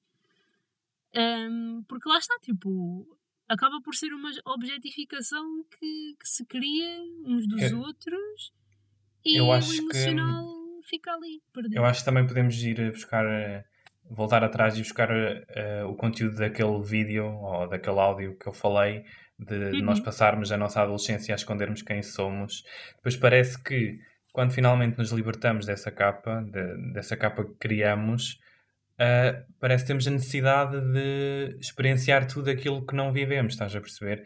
Eu acho que Uhum. isso também acontece muito com os homossexuais, que eles chegam ali aos 18, 19 anos, talvez agora seja um bocadinho mais cedo, mas pronto, eu assumi-me aos 18 anos, aos 18, 19 anos, eh, com a vontade de, viver tudo aquilo que ainda não viveste, estás a perceber? Então, parece que tens essa necessidade de estar constantemente à procura de novas aventuras, de novas pessoas, para se satisfazer e acabas por não, não criar ligações profundas com, com, as- com, com as pessoas que, que, que conheces. Uhum. Eu sei. até notei aqui uma frase há pouco tempo sobre velocidade do clique devido ao espaço que querem ocupar. E isso vai bem ao encontro do que tu acabaste de dizer. Uhum. E falo por experiência própria, por ter perdido. Esta expressão é horrível, mas ter perdido a virgindade, hum, ou pelo menos a minha primeira experiência sexual, acho que assim adequa-se muito mais, a ter sido aos 23, por exemplo. Uhum. E mesmo que tivesse sido aos 16, ah, eu acho, lá está, quando nós vivemos ah, um, um roteiro e de repente há grande mudança Exato. ali, nós temos esta, esta curiosidade, esta velocidade, esta Hum. vontade em querer matar tudo de uma vez porque nunca experimentámos e aquilo dá uma adrenalina que Então, mas epá, lá está, é. Tu também sentiste isso? Tu aos 23 anos, quando perdeste a virgindade, também sentiste a necessidade de, estar, de explorar tudo aquilo que ainda não tinhas explorado? Sim. não que eu tenha explorado tudo. Sim, mas, a- mas é super legítimo, lá está, vai de Mas encontro é, àquilo é que... muito. Sim, sim. É muito por essa lógica. De. Como não aconteceu ah, até agora e está a acontecer daqui para a frente, bora matar todas as curiosidades. Exato. Yeah. Lá está, eu acho que é isso que acaba um bocadinho por acontecer com, com os homossexuais, daí talvez passarem a ideia de que, que é muito fácil criar ligações e que, hum, e que os relacionamentos acontecem num estalar de dedos. Eu acho que, acho que é um bocadinho por aí. Sim, porque esta conversa está-me a dar muito que pensar agora. Porque acontece o mesmo com os heterossexuais. Eu acho que vamos todos concluir ao fim de. E deixem-me que vos diga que já passaram aí quase duas horas. hum, uma hora e 51 minutos. Mas as interações entre os heterossexuais também têm muito esta conotação de estar aí rápido demais Uhum. não é só com os homossexuais. Agora que estou a desmistificar esta, esta questão, não é só com os homossexuais. Com os heterossexuais é a mesma coisa. Há pessoas que se conhecem no Tinder e passado uma semana já estão a namorar. Sim, Ou sim, no mesmo sim. dia. Eu- Mas, Eu conheço uma história que as pessoas conheceram-se num dia e estão juntos já há 5 ou 6 anos. Exato. Sim, lá está. Eu acho que, que isso também do, do tempo que conheces a pessoa, acho que isso também é muito, muito relativo. Sim, Eh, claro. Porque eu acho que lá está, tem a ver com a conexão que tu, tu que tens com, com a pessoa, não tem nada a ver com o tempo. Há quanto Uhum. tempo é que a conheces, estás a perceber? Estou, estou. Eu tive que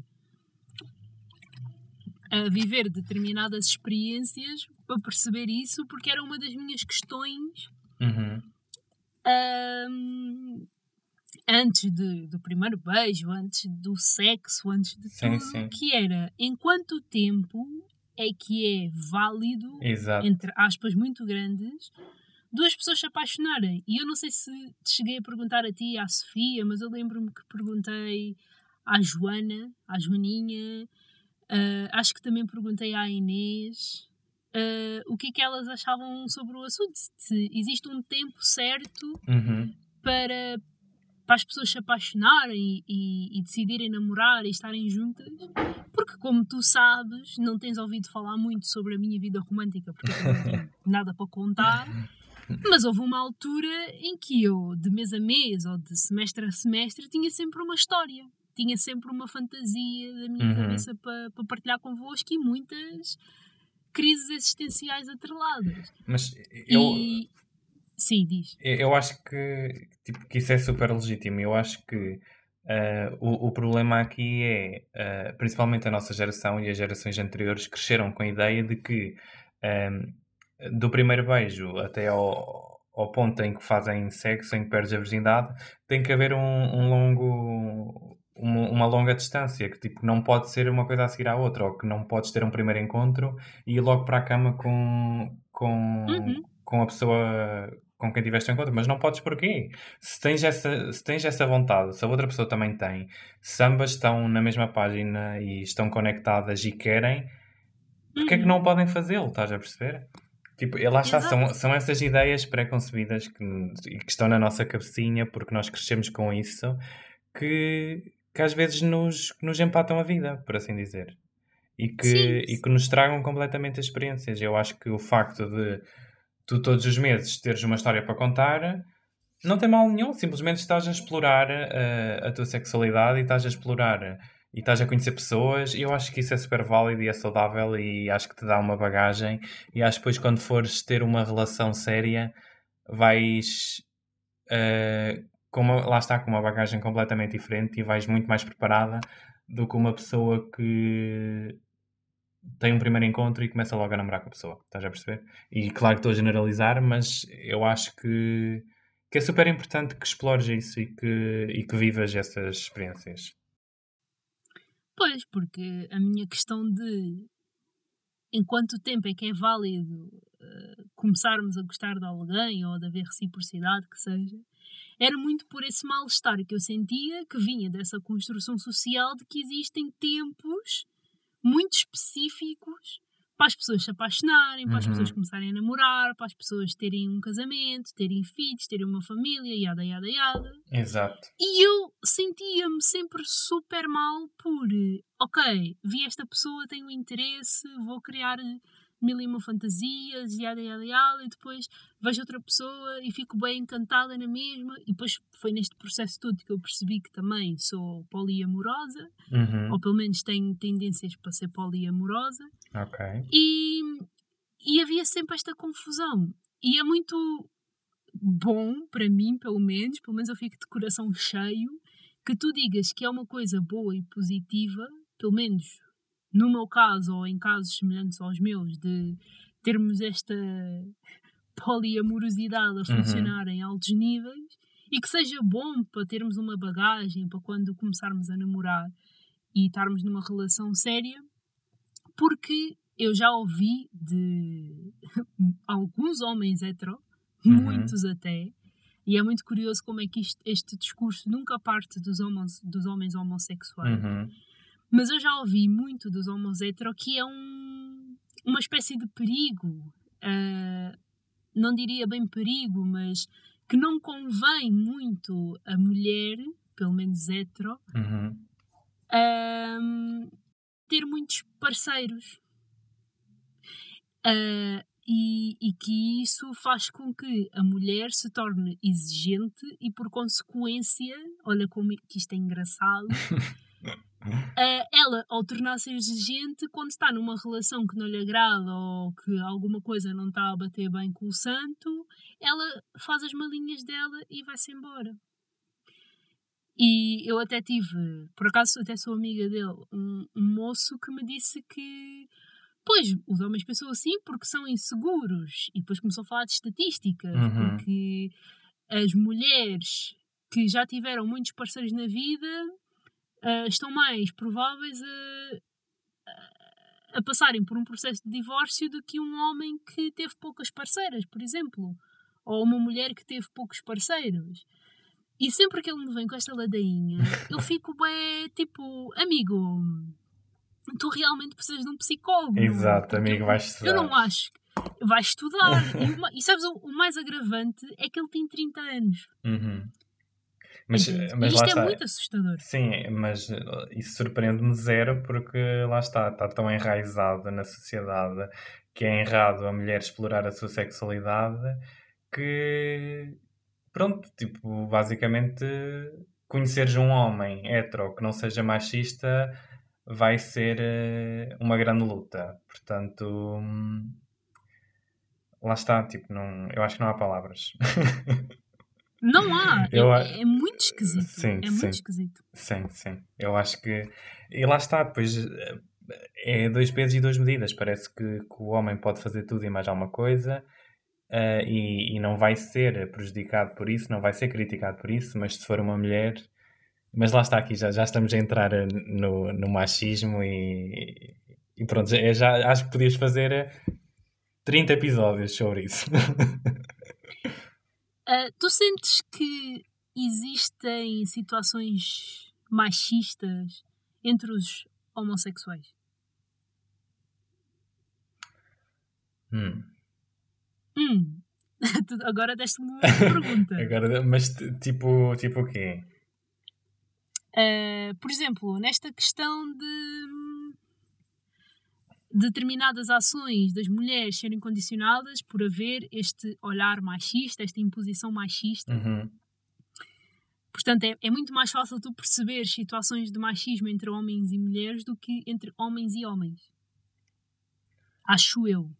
Não sei. Hum, mas será que essas atitudes seriam consideradas machismo? Hum, É uma boa questão. vamos ficar aqui uns 50 minutos com a mão na- no queixo a pensar sobre isto. Eu acho que é uma boa questão para irmos pesquisar ahm, mais tarde. Porque eu não sei se, se podemos incluir no, no machismo. Hum. Não sei. Ok. Tu achas que sim? Ou, por exemplo, veio-me veio agora um exemplo típico que acho que é mais fácil de aplicar. Uhum. É considerado machista se, por exemplo, ah, o homem exigir que a mulher tenha determinadas tarefas quase que obrigatórias em casa.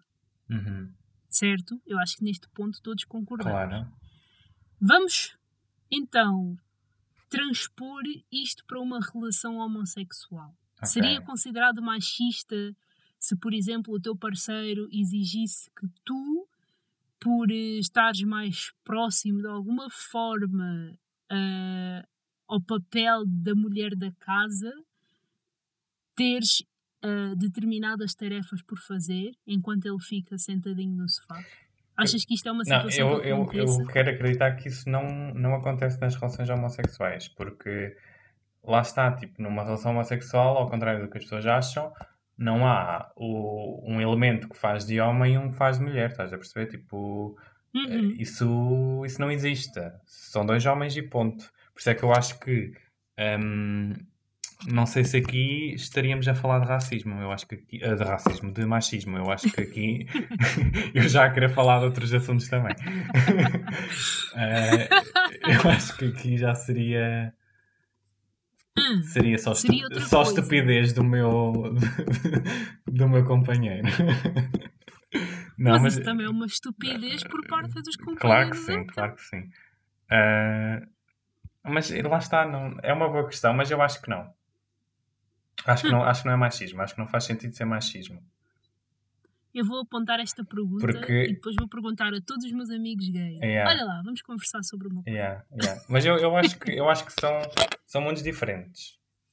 Hum, Acho, que, Ok. é, acho que é isso. ok.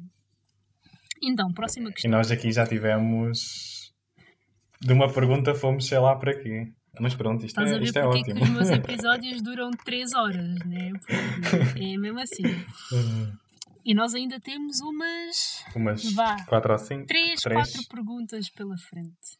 Aham.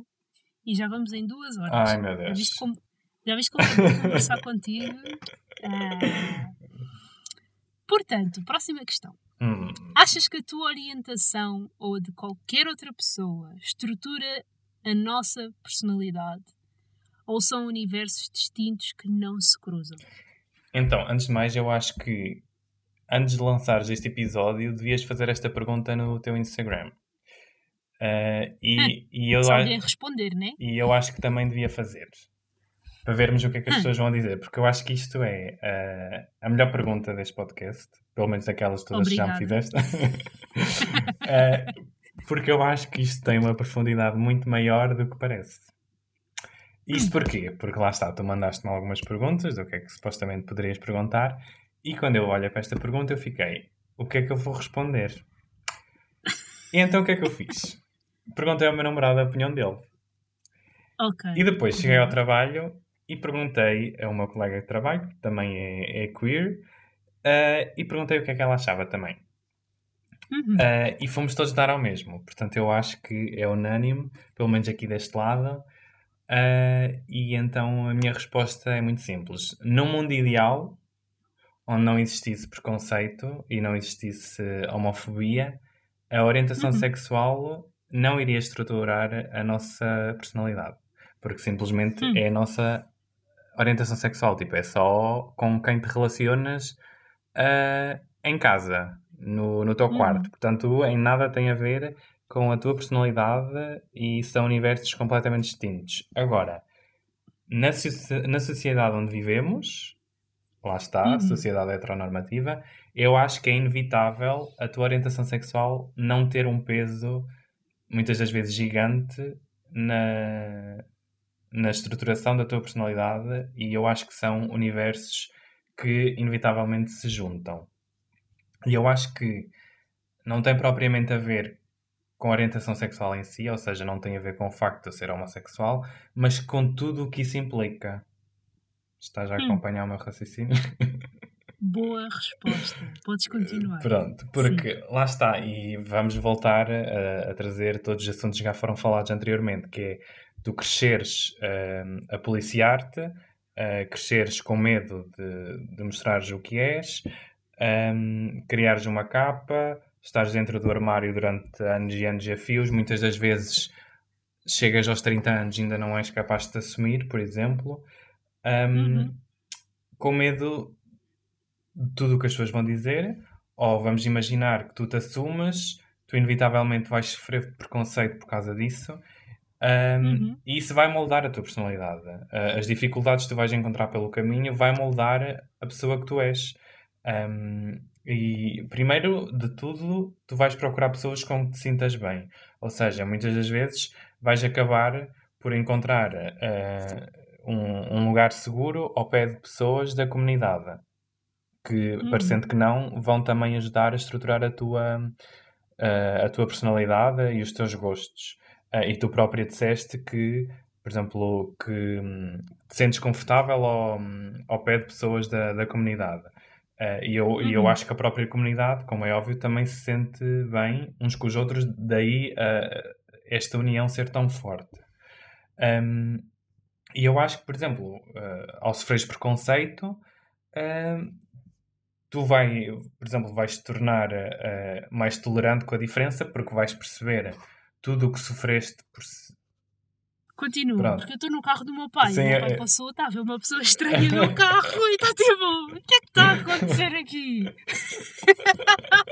adoro. Uh... Adoro, adoro. Mas sim, continua. Uh, onde é que eu ia? Pronto. Por exemplo, tu sofres preconceito. Um. Tu, com esse preconceito, tu podes fazer muitas coisas. Podes tornar-te uma pessoa mais, mais rancorosa, mais desconfiada, mais fria, talvez uh, porque não tens o uhum. apoio das pessoas à, à, tua volta, mas parecendo que não, se calhar também te vais tornar mais tolerante, mais mente aberta. Eu muitas das vezes penso, será que se eu fosse, uh, quando eu vejo, por exemplo, uh, casos de homofobia e de preconceito, aqueles casos mais extremos em que é mesmo assustador, eu penso, será que se eu fosse hetero eu ia ter este comportamento? Então eu acho hum. que lá está, a, a orientação sexual, o, o, preconceito que tu sofres, tudo à volta da, da tua orientação vai um, moldar e vai estruturar a tua personalidade. Não o facto de tu gostares de homens ou de mulheres, ou seja o que for, mas tudo à volta disso. Estás a perceber? Uhum. Pronto, não sei se. E eu adoro-te, obrigado por teres participado no podcast, porque esta resposta foi daqui até lua. Eu pensei assim: é exatamente isso, é exatamente isso. Eu estou tipo a abanar a cabeça, eu estou a parecer aqueles bonequinhos de, de mola que quando tu bates na cabeça estão constantemente a abanar a cabeça para, para cima e para baixo. Exato. Porque é exatamente tudo aquilo que tu disseste agora. Mas... Não é a orientação em si, não é o teu gosto, não é o que tu fazes, mas o que, o que acontece uhum. em torno disso. Exatamente. E lá está, eu acho que no mundo ideal, no mundo sem preconceitos, sem homofobia, sem.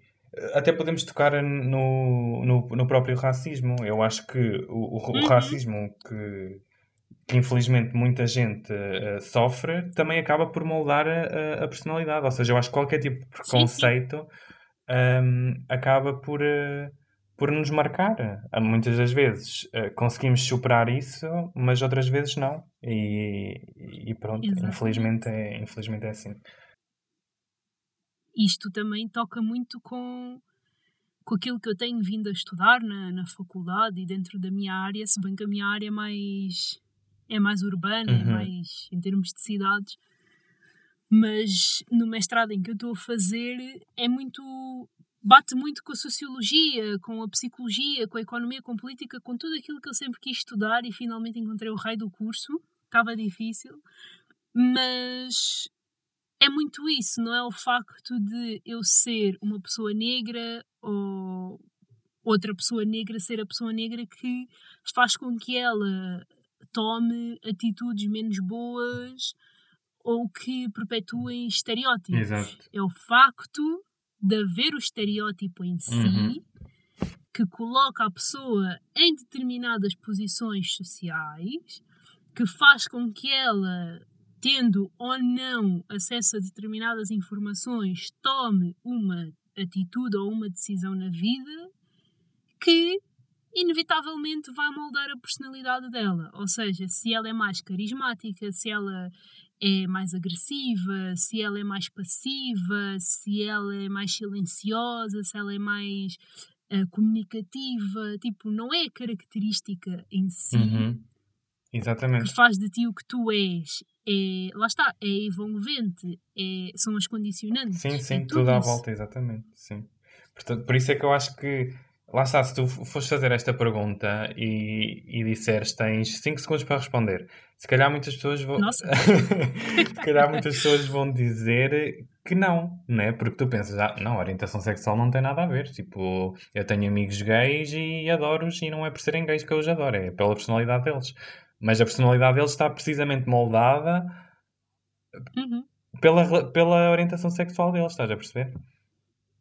Mas eu também sinto que esses nãos, em 5 segundos, viriam de heteros. Provavelmente. Porque como, porque como é uma norma, Uhum. e normalmente quando tu estás num sítio onde não precisas de pensar, Uhum. ah, tu assumes que aquilo é natural. Ou seja, tu assumes que se calhar és mais agressivo para os que estão fora da norma, porque é uma coisa normal. Uhum. Porque foge à natureza humana. Vai falar a pessoa que não estuda, né? Que vai dizer que a homossexualidade, a bissexualidade é anormal, quando na verdade é super normal. Sim, sim, sim, sim. E que é uma escolha. Ah, tipo, ninguém escolhe gostar de homens, que- por favor. Exato, tipo, tu, tu tipo, chegas aos 5 anos, ah, se calhar vou escolher gostar de, de meninas, ou então vou escolher, escolher tipo, Sim. tipo, isto não acontece. Vou escolher, sofrer, vou escolher sofrer preconceito durante anos a fios e homofobia porque me apetece. Exato, porque eu gosto de aventuras. Yeah. Tipo, ninguém vai fazer isto. Ah, estes nãos, eu, si- eu tenho a leve sensação de que estes nãos viriam de pessoas hetero, Uhum. que pelo menos nunca tenham colocado os seus privilégios em, em questão, Sim, sim, enquanto que se eu for a perguntar a um homossexual, a um bi, a uma queer, assim generalizando, sim. Uhum. ou uma pessoa negra, ou um cigano, ou um asiático, qualquer grupo que sofra de preconceito, essas pessoas diriam automaticamente Sim. que, que sim. Exato. Sim, e eu, eu, acho que, eu acho que quanto mais falarmos deste assunto, quanto mais aprofundarmos, ah, mais vamos perceber que de facto molda e à primeira vista não pode não parecer, mas depois se estivermos mesmo a analisar com calma, e foi precisamente por isso que eu depois fui perguntar ao meu namorado e fui perguntar à, à minha colega de trabalho, ahm, Uhum. que de facto faz todo o sentido. Infelizmente é algo que, que te marca e que, e que, que te molda e, e pronto, olha, e que estrutura a tua personalidade respondendo à tua pergunta. Eu estou parva. Eu agora estou tipo assim, meu Deus, entrei num transe enquanto respondias e o meu cérebro aqui às voltas a pensar como é que o João Pedro tem a coragem de me dizer que não é um bom convidado para falar sobre este tema. Estou com vontade de passar a minha mão no telefone Eu, e eu um espero soco. que quem ouça isto tenha a mesma, tenha a mesma, eh, a mesma opinião. Mas eu acho que tu deves mesmo, e eu também vou fazer. Quando é que estás a pensar a lançar Se o calhar episódio? já amanhã ou assim. Não, este episódio. Sim, sim. ah, conseguindo editá-lo ah, sexta-feira. Pronto, então no decorrer desta semana eu vou no, no meu perfil do, dos livros, no outro não, que eu tenho poucos seguidores no outro, mas no, no Uhum. perfil dos livros eu vou, vou anunciar que sou teu convidado e vou perguntar e vou ver se tenho algum feedback em relação a isto. Porque eu acho que é. Não te esqueças da foto. Ah, sim, tenho que enviar. Porque eu acho que é mesmo um, um assunto que, que tem pano para mangas e, e por acaso gostava de, de- que houvesse alguém que dissesse que, que não estrutura que a, que, a orientação, que a orientação sexual não estrutura a personalidade. Que era para tentarmos perceber porque é que a pessoa acha aquilo, estás a Uhum. perceber? Se, Eu se calhar o que vou fazer até deste uma se bem que eu, eu tenho ótimos eu tenho ótimos seguidores, portanto eu aposto que todos vão dizer que sim. Olha que te podes surpreender também. pois, também é verdade. Sim, sim. Ah, eu se calhar ah, vou com toda a certeza criar um episódio à parte com este tema. Uhum. E o que eu vou fazer, além de colocar no Insta, é obviamente pedir autorização às, às pessoas a quem perguntar isto Uhum. Ah, e gravar um pouco Exato. da, conversa e da perspectiva e criar, sei lá, um episódio, Uhum. sei lá, 2.0 ou 3.0 do assunto, para também dar a conhecer estes, estes pontos de vista. Vou com a Yeah. desculpa de que sou estudante universitária e estou a fazer um, um, um estudo Yeah, e preciso de provas concretas que depois ficam bem públicas. Uhum. Mas, yeah, seria. Nunca tinha parado para pensar nesta pergunta como um tema de Exato. episódio. Não, mas eu acho que é mesmo um- uma pergunta pertinente e por acaso também tenho que Hum. ir, a- tenho que ir pesquisar para ver se, se encontro alguma coisa relacionada com isto. Se há algum estudo que de facto Uhum. confirma aquilo que dissemos aqui. Um, porque Ok. lá está, é acho que é mesmo um, um tema interessante. Uhum. Porque o tema que eu tinha apontado para gravar com alguém que estivesse disposto a falar do assunto é a pergunta seguinte: Uhum. se, é, eh, se tu sabes de algum caso de violência doméstica entre Uhum. homossexuais, como é visto pelo público, se é falado e se lhe dão a devida importância. E vou também um pouco justificar o caso de violência doméstica entre homossexuais em negrito, Uhum. porque eu fiz esta pergunta, já não me lembro a quem especificamente, mas eu lembro-me de que. Ah, já me lembro a quem foi, mas também não vou denunciar porque né, não faz sentido. Mas quando eu disse que seria violência doméstica entre homossexuais, a pessoa ficou um pouco incomodada com o facto de eu ter incluído homossexuais, Ok, porque, violência, porque violência doméstica é violência doméstica e ponto ok. independentemente de acontecer entre homens e mulheres, mulheres e mulheres, homens e. Uhum. Sim, isso, isso. E eu expliquei-lhe que o facto de eu incluir o homossexual na pergunta e na frase é exatamente para reforçar Uhum.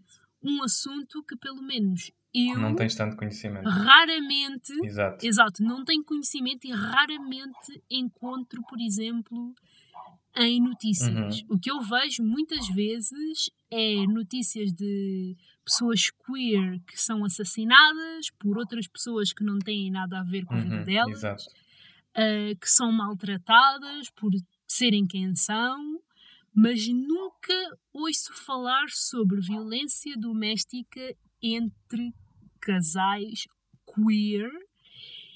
E quando eu me dei conta, foi uma pergunta que eu tive que anotar logo, um tema, porque é importante também falar sobre estes assuntos. Exato. E, lá está, eu pessoalmente estou um bocadinho como tu, eu, apesar de pertencer à comunidade, também não conheço nenhum caso hum, de violência doméstica entre homossexuais. Ah, eu lembro-me de um caso que houve com dois jornalistas da TVI, na altura foi muito falado, ah, doi- dois homens, hum, e foi- acho que foi a última, a, a única vez que eu ouvi falar de violência doméstica entre, hum, entre homossexuais. Uh, mas tirando isso, nunca, nunca ouvi falar muito do assunto, nunca pesquisei também sobre isso. Um, e perdi-me agora. Eu- TVI, Sim, exato, sim. Eu não sei se ouviste falar dessa, desse caso. Não. Pronto, mas na altura foi, foi bastante falado. Acho que um, del, um Hum. deles espancou o outro. um, e pronto, houve uns dias que isso foi muito falado e tal.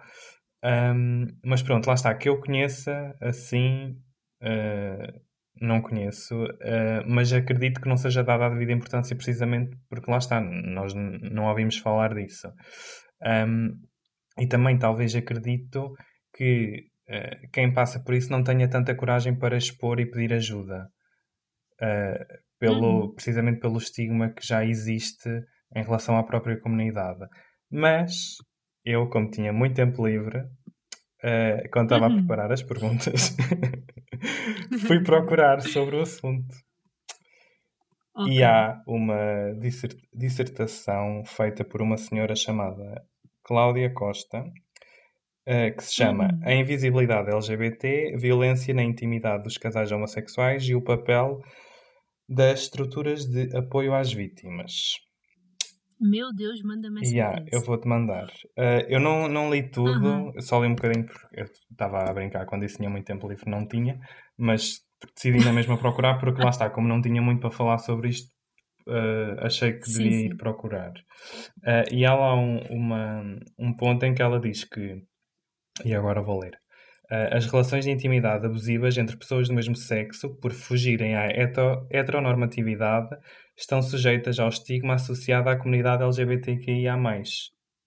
Ou seja, eu acho que há aqui algum, uh, algum preconceito, algum estigma associado à comunidade e acaba por ser uh, um ponto. Uh, como é que eu ia dizer? Que dificulta. Um, hum. Ai, ajuda-me a terminar. A expor e a pedir ajuda. Acho que dificulta hum. aqui um bocadinho o processo. Não sei se estás a acompanhar. Sim, mas, os, mas o, esti o estigma de que ela fala, ela especificou, é, estima, é o estigma de quê? De, da comunidade LGBT ser toda arco-íris e rosa e paz Eu acho que é o facto de hum, muitas pessoas não quererem saber dos homossexuais e da, e da comunidade LGBT. Hum. Ou seja, eu acho que passa um bocadinho por aí. Mas lá está, eu okay. também, eu, eu confesso, eu não li tudo, só li um bocadinho. Uhum. Um, e pareceu-me pareceu interessante. Eu guardei, depois também te mando e depois também deixas aqui o link para quem quiser, eh, quiser sim, ver. Sim, sim, um, mas pronto, basicamente, em relação a este assunto, eu confesso que não tenho, não tenho grande conhecimento. Vamos todos pesquisar e pensar no assunto. É o nosso TPC para o resto da vida. Porque é desumano, eu acho que é a palavra que se encaixa melhor. É desumano nós desconsiderarmos a violência que existe entre pessoas só porque elas têm uma orientação e um estilo de vida uhum. diferente do que seria esperado. Isso é bué desumano. E o facto de nós não ouvirmos falar sobre isto, o que é mais engraçado é que nem da própria comunidade. Exato. Se eu falar sobre é assim, isto. Eu, eu, eu quero acreditar que não acontece com tanta frequência. Um, hum. Mas eu acho que é inevitável que aconteça, não é? Acho que pessoas agressivas e pessoas sem noção e, e com... exatamente sim não, nós não somos uma comunidade perfeita os homossexuais não são perfeitos de todo um, e tenho certeza que isto existe agora se é exposto se é falado se calhar não, não é? Mas a própria violência doméstica entre casais homossexuais, uh, heterossexuais, um, muitas das vezes também não é, não é falada com, com a devida importância, não é? Uhum. Também acho que. Pois. É, infelizmente é um assunto muito, muito delicado. Pois, se com heteros é toda uma saga entre, entre marido e mulher, não se mete a colher, Exatamente. deveria meter-se tipo todas as panelas e, e, todos os garfos que existem, entre, principalmente em questões de uhum. violência. Agora imagina numa comunidade que é desprezada, que é posta de lado, mas, que é discriminada. Mas a, a, pessoa que falaste há bocado, ela pertence à comunidade? Uh, sim, e, e, e, qual é que é a resposta dela em relação a isto? Ela confirmou que, que existia, que já tinha ouvido falar, ou não sabes? Sinceramente, eu não me lembro da resposta. Ok. Porque como nós não desenvolvemos muito o assunto e foi assim uma cena muito rápida, porque o que eu partilhei foi que tinha interesse em falar sobre o assunto Uhum. e que estava à procura de. Até parece tipo um anúncio de emprego. Que estava à procura de, de pessoas para virem falar comigo sobre o assunto e que eu reparei que o que o, que o, o que o incomodou muito foi o facto de eu ter frisado que era violência doméstica entre homossexuais, sendo que violência é violência. E foi aí que eu lhe expliquei e acabei por não perceber se a pessoa conhece casos ou não de Uhum. violência na comunidade. E quando tu falaste que ah, pronto, a comunidade também não, não fala e não expressa, também deve ter muito a ver com isso, porque as pessoas já estão à espera que ninguém lhes dê, lhes dê crédito. A devida importância, mulher exato. Exato, se uma mulher hetero também às vezes leva uma vida inteira para denunciar o parceiro e estão dentro da norma, se bem que a violência por si só também é muito normalizada, infelizmente. Sem dúvida. Agora imagina uma pessoa queer chegar-se e dizer o meu marido e chega-te um homem às vezes corpulento, bonito, Uhum. saudável no sítio o meu marido agrediu-me. O que é que as pessoas vão fazer? Vão se rir na cara dele. Exato. Isso é super desumano. Tipo, não faz sentido nenhum. É a mesma coisa que tu ires ao médico e o médico dizer que não te vai atender porque tu não és paciente dele. E nós, não sei se viste no Instagram a, a polémica desta semana em relação a isso, Do quê?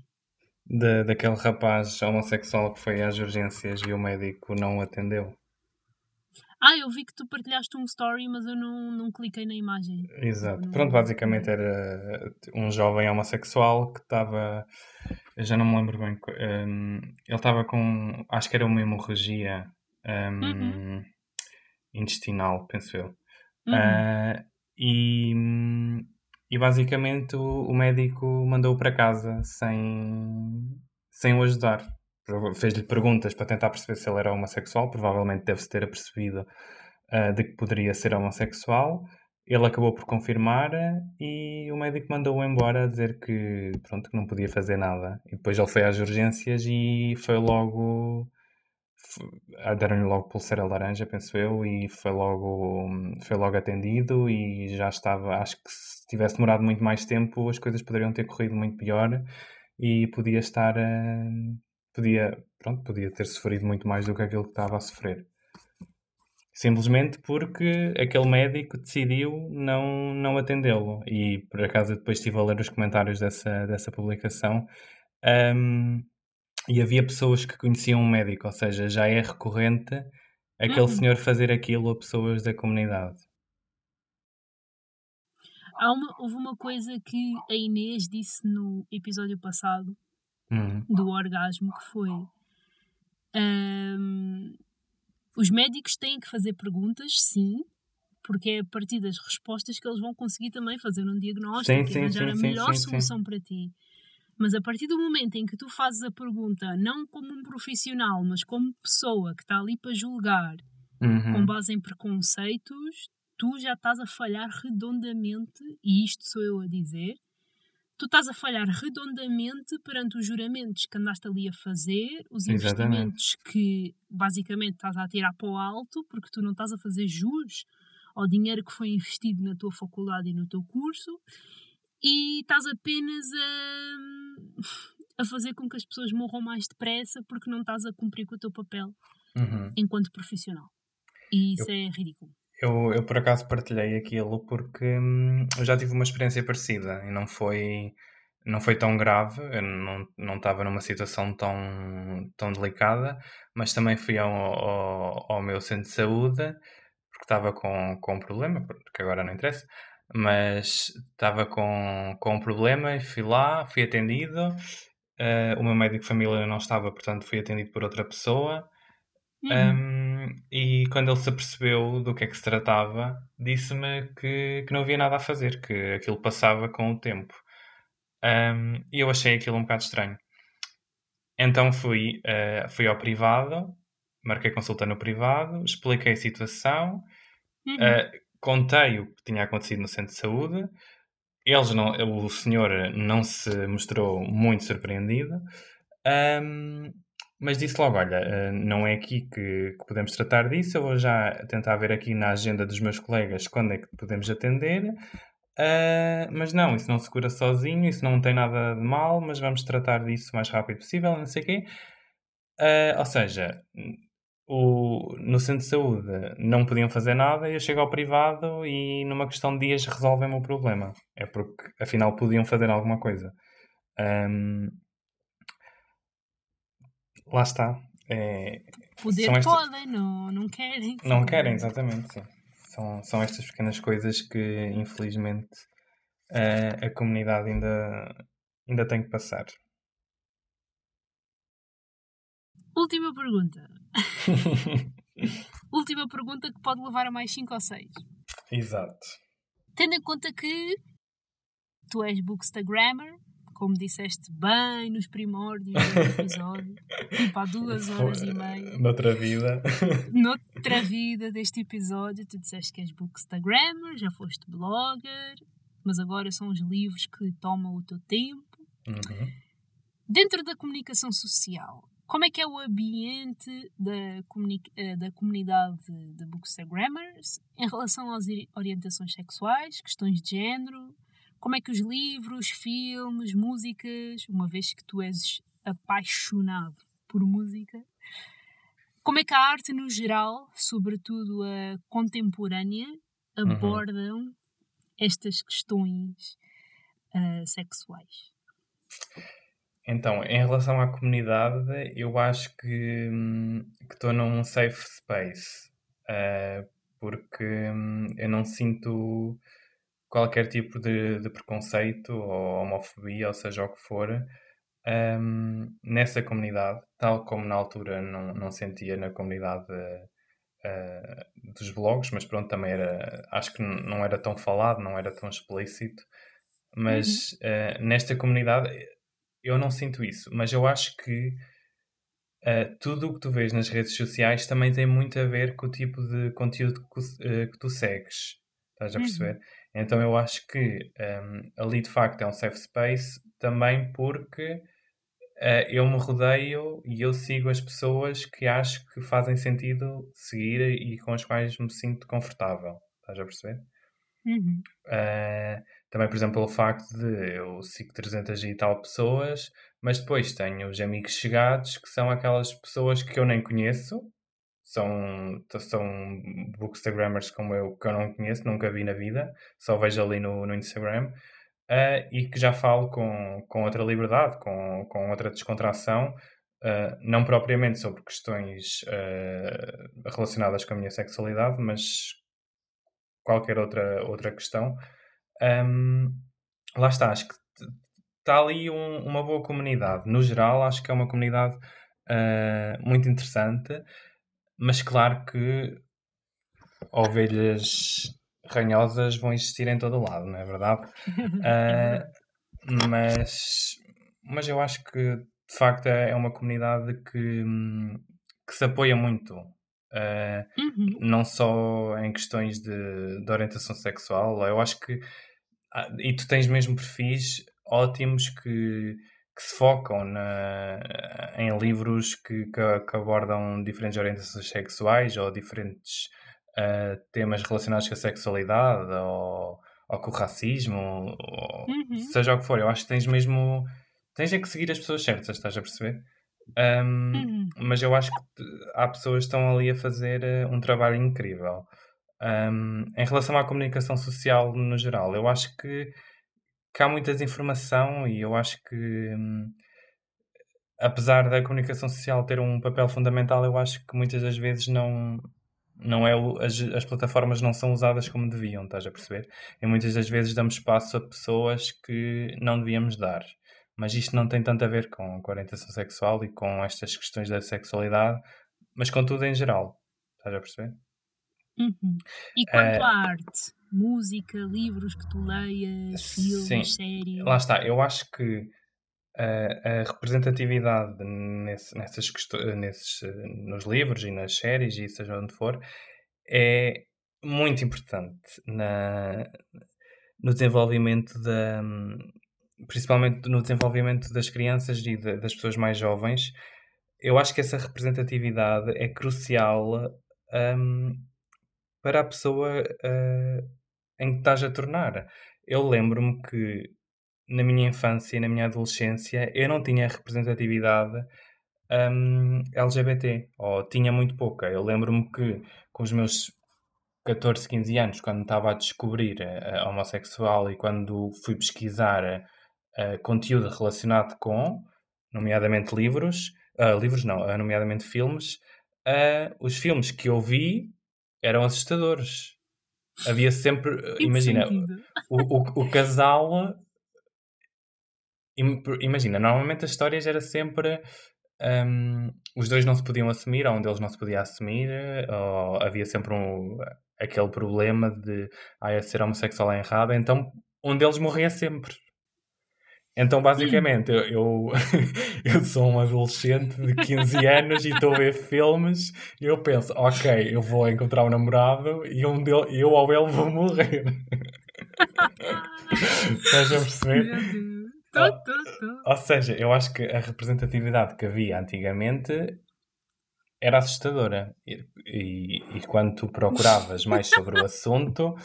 Um, Meu Deus. Yeah, eu, eu acho que o primeiro filme que eu vi com um final feliz acho que se chama Shelter. Eu, eu tenho essa sensação que basicamente eu já não me lembro bem da história. Sei que eles acabam juntos.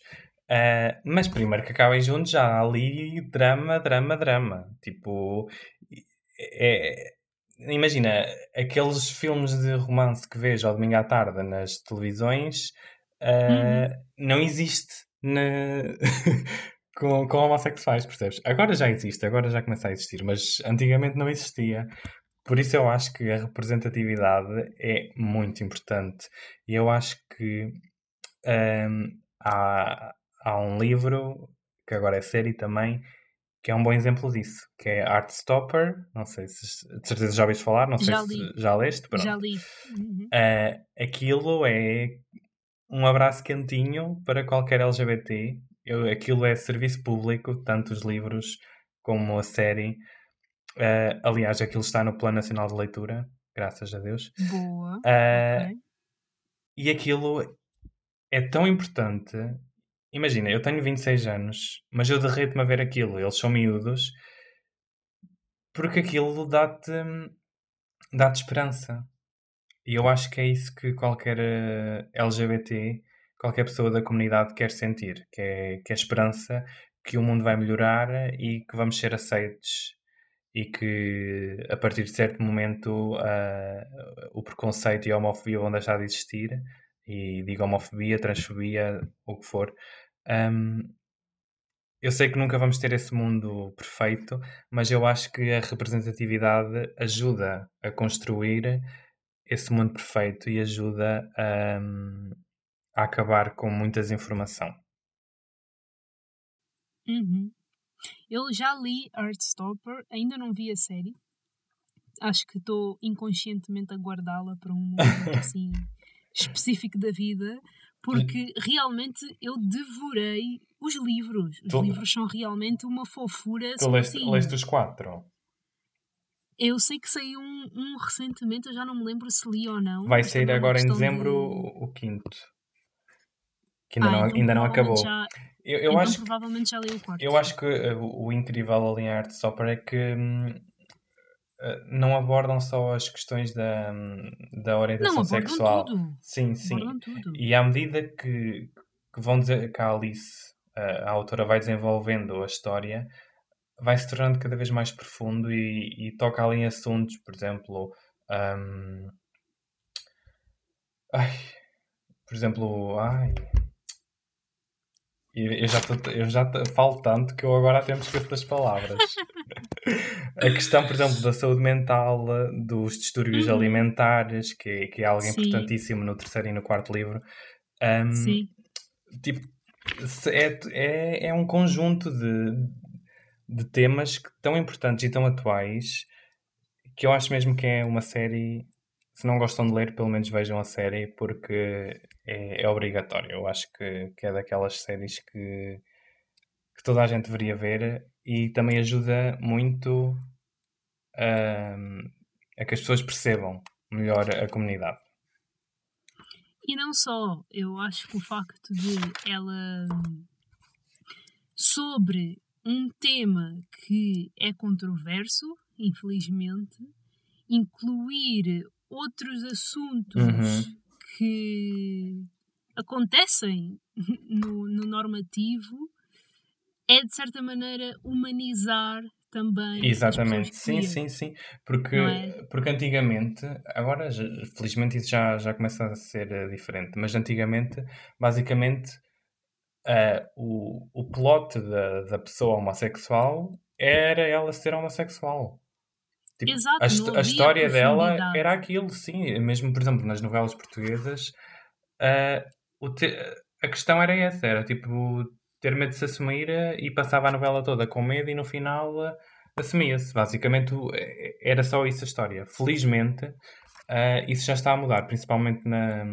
Eu sei que as novelas da TV são muito criticadas, mas eu acho que em termos de re representatividade dá tipo 10 a 0 às da SIC, porque tu tens constantemente agora. Um, casais homossexuais e tens representatividade LGBT nas novelas. Eu acho que isso é incrível porque nós somos um país muito envelhecido e, e eu acho que aquela presença ali, por mais subtil que seja, ajuda a normalizar e, e é um, acho que tem um papel fundamental. Uhum.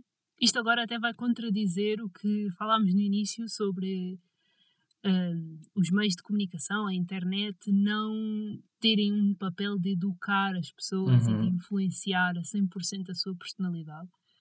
Mas, tal como eu também disse nesse momento, não que aquele conteúdo vai educar a pessoa a 100%. Acaba por influ influenciar sempre. E, e é uma ferramenta com a qual podemos julgar a nosso favor.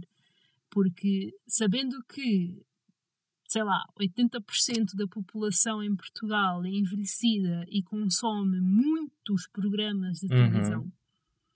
É muito importante essa questão da representatividade e uma boa representatividade, porque não basta a pessoa existir sim, sim, sim, sim. para dizer, ah, incluímos uma pessoa negra, incluímos um homossexual, incluímos uma lésbica, só por dizer, só para dizer que incluímos, sim, porque sim, se for assim, mais vale nem fazerem nada mas darem profundidade à personagem, tipo, a personagem passar por questões tão controversas e tão angustiantes e tão felizes e tão tristes como a, como a personagem hetero que está sempre em abundância. Exatamente. Eu sei, que, eu sei que, por exemplo, mas também o Brasil e tudo o que seja o conteúdo brasileiro está a 10-0 de, de muitos conteúdos em Portugal. Uhum. Mas eu vejo muito mais novelas brasileiras, assim de rasgão, do que propriamente as portuguesas. Uhum. Portanto, eu não faço ideia como é que está, como é que está o Estado. uh, eu acho que a última novela portuguesa que vi, que ainda nunca acabei e que quero continuar, é O Pôr do Sol.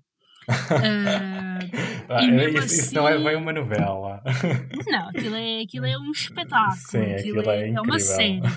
É mais uma série do que uma novela. Uhum. Mas eu sei que as novelas brasileiras têm essa preocupação uh, com a representatividade. Porque todas. E, e, lá está, eu também consegui observar o que tu uh, partilhaste, que foi passarem de personagens que só colocavam ali por colocar, uhum. para dizer que havia, Exatamente. e que, pronto, representava não a pessoa e a orientação em si, mas os estereótipos, uh, mas que ao longo do tempo foram acrescentando camadas e foram abordando, lá está, questões de saúde mental, como é que uh, os preconceitos, os estereótipos, a sociedade influencia na, no, na psique daquela pessoa, uh, como é que é realmente, porque que é complicado para aquela pessoa relacionar-se com os outros e explorar isso, não ser tipo, ah, é difícil para ele porque ele é gay e os outros não são. Tipo, Exato. Tipo, não é só por aí, também há toda. Não é? Há todo sim, um há todas as outras. Exatamente, sim. Então, yeah, é muito importante haver disso também. Uh, Lá está, é um bocadinho aquilo de a, a, a, orientação sexual molda a nossa personalidade, mas não é a nossa uhum. personalidade. Uhum. Nós somos muito mais do que aquilo. e, e, e, ver, hum, ver produtos, uh, seja filmes, séries, o que for, que representem isso de maneira fiel, acho que, que é mesmo importante. Por isso, já sabem, leiam Artstopper e vejam a série porque é incrível. Eu vou ver a série, prometo. Pronto, a série é super fofinha, é super fiel porque a autora também escreve. Um, e pronto, é isso. Tem que ser uma série que eu hei de ver agora no inverno, debaixo das mantas, uhum. quando eu tiver o dia todo livre e fico assim no sofá a chorar desalmadamente com aquelas fofuras todas. Exato. E, e a comer panquecas, só porque sim. Tipo, assim sim. assim vai-me saber super Incrível, sim, sim, sim, vê. Acho que uh, é, lá está, é, é um abracinho. É, é tão lindo. É, de facto. De facto é. Hum. Portanto, que venha aí o quinto volume que estamos todos à espera. Sim, sim, sim. Portanto, últimas considerações que queiras deixar. Então, não sei se te lembras, mas eu disse-te que podíamos sugerir aqui algumas séries e livros para as pessoas verem. Sim. Pronto, não sei se, se... A pergunta a seguir é livros, filmes, séries que aconselhas. Okay. Sobre sexualidade ou não. Portanto, tu podes incluir, incluir isso nas considerações. Ok. Sim. Eu vou aqui falar, vou aqui sugerir alguns uh, séries e filmes. Um, pronto, lá está Artstopper. É, acho que é hum. Um, RuPaul's Drag Race, que é icónico. Nunca vi, nunca vi, nunca vi, mas dizem que é muito é, icónico. É incrível. Ah, pronto, é, agora já é um bocadinho repetitivo, mas aquilo é, é icónico. Uh, para quem não conhece, é basicamente uma competição de drag queens. Um, e elas dançam, elas cantam, elas uh, fazem os próprios vestidos, elas uh, fazem peças de teatro, ah, elas são, olha, é incrível, é, é, aquilo é tipo um poço de talentos e é muito engraçado. E eu acho que hum, eu acho que é daquele, da, daqueles programas que acabas o episódio e sentes-te bem, estás a perceber? Tipo. Uhum. É, é, é, mesmo, é mesmo giro, mesmo engraçado. Uh, depois, outra série que eu adoro, que também um, aborda ali um, a cultura ball dos anos 80, que é Pose, do Ryan Murphy. Não sei se já ouviste falar. Está uh, na minha lista. Pronto, está. Eu acho que ainda está na Netflix e também vale muito a pena. É incrível. Aquilo, eu acho que começa nos anos 70, penso eu. Depois vai, uhum. vai avançando, vai avançando o, os anos. Depois também uh, abordam questões muito importantes e também, por exemplo, uh, falam sobre, um, sobre a SIDA naquela altura. Um, uhum. tem, aborda assuntos mesmo ótimos. Uh, e lá está, é, é, acaba por ser um, uma série de época, é ali entre 70, 80 90. Uh, portanto, é, pronto, é uma realidade um bocadinho diferente, mas também ajuda-nos a perceber um bocadinho, um, um bocadinho aquilo que que a própria comunidade já passou. Uhum. Uh, e depois tenho livros. Força. Tenho Artstopper. uh, ok, já percebemos que temos todos que sim, ler. Sim, sim. Tenho o último romance, uh, acho que foi o último romance LGBT que eu li, que é o Ontem à Noite no Telegraph Club. Eu estou para ler esse livro desde que te o aconselhaste. Olha, é, é, Juro. é, é perfeito, juro-te é mesmo incrível. Um, pronto, é um romance sáfico, é fantástico. Eu acho que aquilo está categorizado como jovem adulto, mas eu acho que aquilo é tipo um romance uh, puro e duro e, e, super atual e acho que mesmo as pessoas mais velhas vão, tipo, vão gostar. Uhum. Depois tenho o controverso Call Me By Your Name, também acho que é um Ai, clássico. Eu chorei. Eu, foi o, eu acho que foi o primeiro livro uh, queer que li. Uhum. Acho que esta expressão está certa. não Sim, sim. é? Ah, foi o primeiro que li e chorei desalmadamente com o livro como eu chorei com o filme. Mas Porque eu primeiro vi- viste o filme Porque eu primeiro? primeiro vi o filme. Ok. eu vi o filme primeiro ah, e epá, gostei, achei incrível, ah, apesar de todas as controvérsias, né? Uhum. Mas aquela cena final, tipo, mexeu muito comigo. E eu lembro-me que quando eu estava a ler o livro, eu li ah, as últimas páginas, já não sei se, se eram 20, se eram 30, 40, 100. Uhum. Eu sei que eu comecei a ler numa esplanada num dia em que eu tinha combinado encontrar-me com um amigo que não me respondeu às mensagens, não apareceu na esplanada e eu estava no ápice do final do livro e eu pensei para mim, eu vou é para casa para chorar à vontade em casa. Eu vim para casa, eu sentei-me na cama até ao final do livro e eu chorei horrores com aquele final, porque o livro tem tudo aquilo que as pessoas não conseguiram compreender com o filme, vão conseguir compreender. Sim, eu acho que eu acho que o filme é ótimo, ah, mas eu acho que o livro dá outra profundidade ao, Totalmente. ao Ellie. Eu acho que à personagem principal, acho que dá uma profundi- profundidade muito maior, não só à personalidade dele, mas aos próprios Uhum. acontecimentos entre ambos. E todo aquele conflito que ele sentia sobre o assunto Uhum. e epá, está tudo tão mais explícito Sim, no, sim, sim, no sim. livro. E depois lá está, não, não é só ali a homossexualidade, é também a diferença de idades, o, o próprio Aham. ambiente onde eles estão inseridos. Acho que Exato. eu sei que é controverso, sei que é polémico, mas eu sou Stan de Call Me By Your Name. Ahm, na altura fiquei muito chateado com, com o final do filme, porque eles cortaram ali a última parte do livro, mas hoje em dia Aham. eu já fiz as pazes e acho que o final do filme é muito melhor porque dá outra esperança ahm, à personagem Sim, do o Elliot. objetivo era. Sim, e o obje, eu acho que o objetivo do filme também era dar mesmo aquela facada final, mas quem ler sabe que existe tipo um pós, não Exato, sei sim. quantos anos. Mas eu hoje em dia sou totalmente contra esse pós.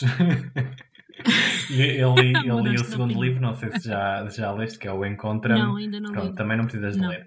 Ahm, Ok. e, e pronto, eu acho que o, o filme é muito melhor, porque... E na altura eu lembro-me, eu lembro perfeitamente disto, eu lembro-me de ter vi- de li- lido o, o livro e visto o filme e tinha comentado com a Sofia que Uhum. tinha odiado o final. E ela disse-me, isto já foi pá, aí há sete anos, e ela disse que concordava muito com o final do filme porque dava esperança de um futuro melhor para o Hélio. E eu na altura não percebi Uhum. isso. E eu, eu pergunto-me como é que ela teve a capacidade de entender isso. como é que ela, Porque é tão Sofia. nova, a Sofia é incrível, ela tão nova consegue perceber que aquilo estava errado. Estamos a falar da Sofia, tá bem? Portanto, vamos lhe dar todos os créditos que ela merece. Sim, sim. Ah. Ahm, depois tenho mais dois, para terminar. Ok. Que é o Nadar no Escuro, apesar de não ser um favorito, acho que é, a escrita é incrível, eu acho que toda a gente também devia ler. Ah, e é assim Uhum. ambientada nos anos 80 na Polónia e é assim um romance proibido. Um bocadinho como aqueles filmes que eu falei há pouco, sabes? que eu via e ficava traumatizado. Pronto, é um bocadinho assim. E por último, Ok. o género queer, que não é tanto sobre a homossexualidade, mas sim sobre hum, o género não binário, que eu acho que é um assunto que está cada vez mais eh, a ser falado. E acho que este, fil Uhum. este livro explica na perfeição o que é que é ser género não binário e o que é que tudo isso implica e o que é que todas essas pessoas sentem. E eu acho que, porque na própria comunidade há, há um grande preconceito hum, sobre isto, e eu acho que o livro explica muito bem e de uma maneira muito fácil para as pessoas entenderem do que é que se trata. Hum, Uhum. E pronto, eu acho que qualquer pessoa que ache um absurdo ah, seres, eh, seres não binário, eu acho que deviam ler o livro para perceber que talvez não seja assim um absurdo tão grande. E foi traduzido pela Helga Fontes, que tu conheces, não é? Uhum. Um, Uhum. E a tradução está ótima. Aliás, as traduções dela são Nossa. incríveis. Ela traduziu o Ontem à Noite no Telegraph Club e é perfeito.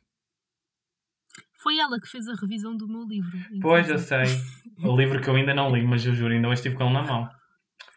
Eu hoje estava a estender a roupa a pensar assim. Já se passaram quase dois anos e aquela criatura ainda não leu o meu livro.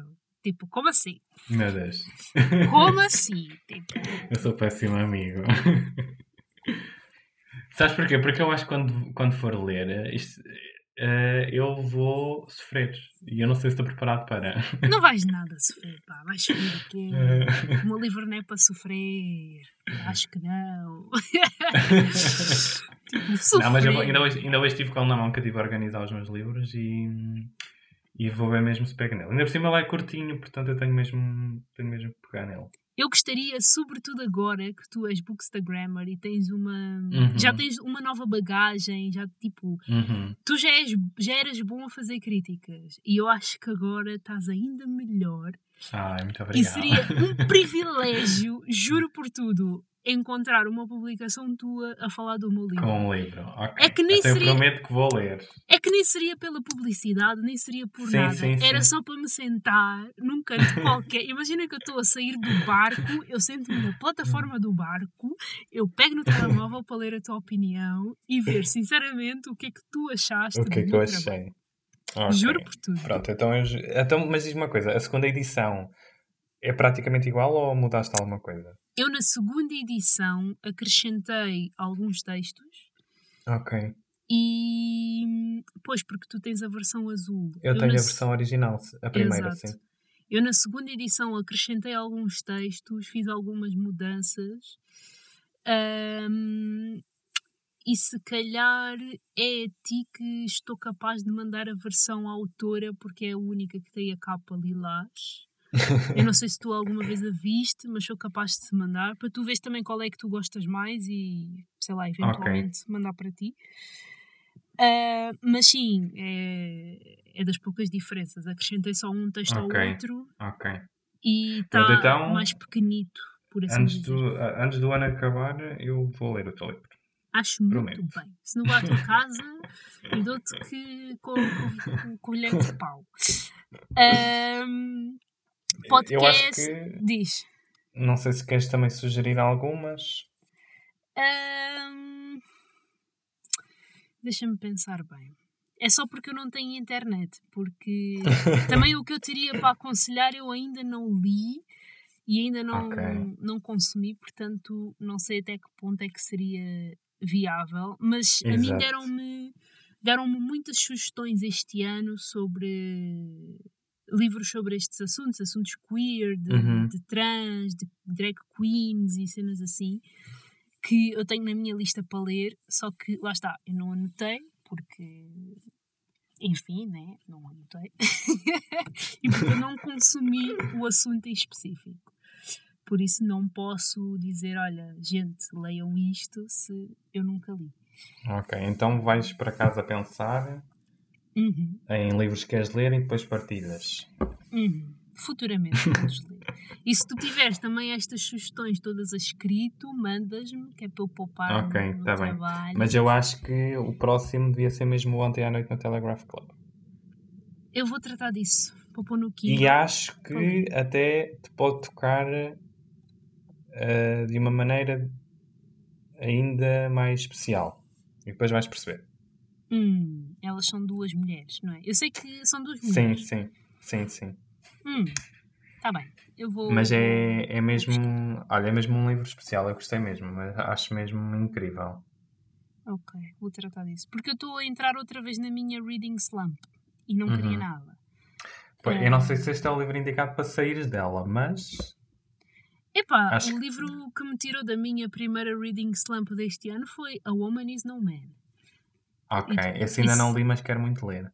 E seguido desse foi o The Midnight Library, que eu li em dois dias. ou três. Aham, esse já li e adoro. Portanto, se, se o do Telegraph tiver esta vertente mais dramática e profunda, é capaz de me tirar da minha reading slump. É assim, eu, lá está, eu acho que a história em si é um bocadinho lenta, o desenvolvimento e tal é um bocadinho lento, Uhum. mas a escrita é fantástica, é linda e, e as personagens são, são incríveis também. Pois, porque eu sinto, pelo menos quanto à minha reading slump, que eu estou a entrar numa fase de vida em que eu quero ler livros que estejam no auge, entendes? Que Uhum. estejam super hypados. Uma coisa que Ok. vai completamente contra ao, ao meu consumo de livros e, e de séries, pelo menos. Exato. Normalmente eu fujo sempre daquilo que está em altas para não me deixar contagiar. Uhum. Mas nos últimos tempos, e acho que provavelmente é por influência tua, da Sofia, da Inês, da Carolina, da Helga, de toda a gente que lê, Uhum. ahm, e, nem, e nem é bem fomo, é mesmo curiosidade, porque há certos livros que vocês partilham Sim, e eu sim, fico sim. tipo, hum, isto cheira bem, apetece-me, apetece-me, e, e vou lá entrar. Eu, eu acho que hum, eu acho que estamos a passar por uma ótima fase no mundo literário, porque eu, também sou um leitor recente, mas eu acho que temos tido livros com imensa qualidade e mesmo em Portugal têm saído coisas incríveis. Uhum. Hum, portanto, é, é normal que tenhas essa, essa vontade de ler tudo e mais alguma coisa, eu também tenho, de ler e de comprar. Eu acho que é a Eh, própria vibe, né?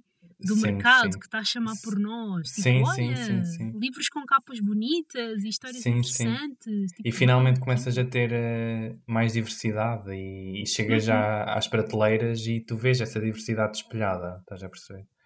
ok. Eh, e lá está, voltamos àquela questão da importância da representatividade na- nos livros e Uhum. nas séries, porque Exato. a gente vê-se ali representados e lá está. Por exemplo, este Ontem à Noite no Telegraph Club, eu não posso dizer que passei por aquilo que a, que a personagem principal passou, porque não passei, não é? Mas revi-me em tanta coisa, na descoberta da, da, da orientação sexual e tudo, parecia que eu estava a ler coisas que me Uhum. tinham acontecido a mim, estás a perceber? Ok. É mesmo, Eu é mesmo incrível. senti, eu senti isso pela primeira vez quando li o Americana do, da Chimamanda. Uhum. E li o Americana, se não me engano, o ano passado ou há dois anos. Porque eu Ok. nunca, do que eu me lembro, eu acho que nunca tinha lido um livro cuja personagem principal fosse negra. Aliás, foi esse livro que me inspirou a escrever um, um, um texto no blog sobre a importância da representatividade. Uhum. Um, porque faz toda a diferença tu leres uma história onde a cada página tu te vês ali. Não é? Ainda por cima, a Claro personagem, a personagem principal é, além de ser negra, é blogger, eh, empreendedora e, e- e foi para outro país viver e tinha Uhum. questões com o cabelo e com as tranças e, e toda. Enfim, uma gama de questões pelas quais eu também já passei. Exato. E a cada página, a cada capítulo, não vou dizer que tenha lido o, li- o livro rápido, porque não li, Sim, mas o no livro também é final, enorme, não é? porra, é um calhamaçozinho Exato. engraçado. Aliás, É. eu acho que a primeira versão, a primeira versão não, mas a versão do livro grande, normal, porque a de bolso até que é relativamente normal, mas eu lembro-me que a primeira versão do livro, principalmente a português, aquilo é gigante, aquilo é um tijolo Uhum. Yeah. autêntico. Epá, e a história é tão. Lá está, pode ser dramática, ter lá as suas coisas, mas é tão quentinho tu te Uhum. leres e tu te veres num, num livro, numa série, num filme. Parece que te dá uma extra força para tu viveres Exato. aqui neste planeta. E isso é Ah, bem é- bonito. Yeah, é tão bom quando os livros, os livros e filmes e séries nos fazem sentir isso. Acho que é, é incrível. É, é mesmo. É bem fixe. E se calhar por isso é que eu também não tenho escrito ah, muito, porque desde o diálogos que nunca tive, eu se parei para escrever ou desenvolver um- uma outra história, consigo contar pelos dedos das mãos, Uhum. porque também estou a passar por este processo de desconstrução. Eu não sei se foi num, não sei se foi num, num podcast ou num, num vídeo do YouTube que eu ouvi que para nós criarmos personagens é muito mais fácil quando nos inspiramos naquilo que conhecemos. Claro. E quando eu vou a avaliar desde as fanfics que escrevi até aos livros com personagens, raramente a protagonista era negra. Era sempre uma protagonista branca, loira, dos olhos azuis, porque Hum. era o que eu consumia, não é? Foi o que eu Exato. consumi a minha vida inteira, foi o que Uhum. eu achei por certo também reproduzir nas minhas histórias. Mas depois comecei a cruzar-me, lá está, com esta comunidade super diversa, estas vozes, estas pessoas. Exatamente. E começaste dei-me a perceber que de facto Exato. fazia sentido. E comecei a perceber que de facto fazia sentido as minhas personagens serem maioritariamente negras, ou pelo menos a protagonista ser negra, porque E, claro. a dificuldade, e agora estou eu a dar-me conta disto, a dificuldade em desenvolver histórias nos últimos tempos está aí, no facto de eu não me estar a usar como inspiração para as minhas personagens. Ok. Sim, eu acho que eu, eu não sou escritor, não é? Gostava, mas não sou. Ah, eu acho que eu tenho muitas ideias, mas depois metê-las em prática é complicado. Mas eu acho que deve ser muito difícil criar personagens que não sejam o espelho daquilo que tu és e daquilo que as pessoas à tua volta são. E é, é muito complicado, porque como é que eu vou querer escrever sobre as minhas questões existenciais se a minha personagem tipo, não tem nada a ver comigo? Quem é Uhum. aquela pessoa? E não estou a dizer que o autor não possa criar uma personagem completamente dispar àquilo que ele é. Só que é muito mais fácil tu escrever sobre uma situação que tu conheças. Uhum. Sim, sim, sim, sim. Eh, lá está, também há essas questões, que agora até tem sido muito falado, que é se de facto, hum, eu acho que a última vez que, que li sobre isso, eu acho que foi com a Taylor Jenkins Reid, que é a autora dos Sete Maridos de Evelyn Hugo. Hum, que ela, hum, ela, hum, ela escreveu o Carrie Risotto is Back, e a, que a Carrie Risotto está de volta em Portugal. Li. e a Carrie é, é latina. E ela, na Uhum. altura, foi muito criticada por ter escrito, ter escrito um livro em que a personagem principal é latina, porque ela não tem legitimidade para criar uma personagem latina. E eu Uhum. acho que isso é, é um absurdo. Eu não quero ser cancelado, mas eu acho que é um absurdo. É.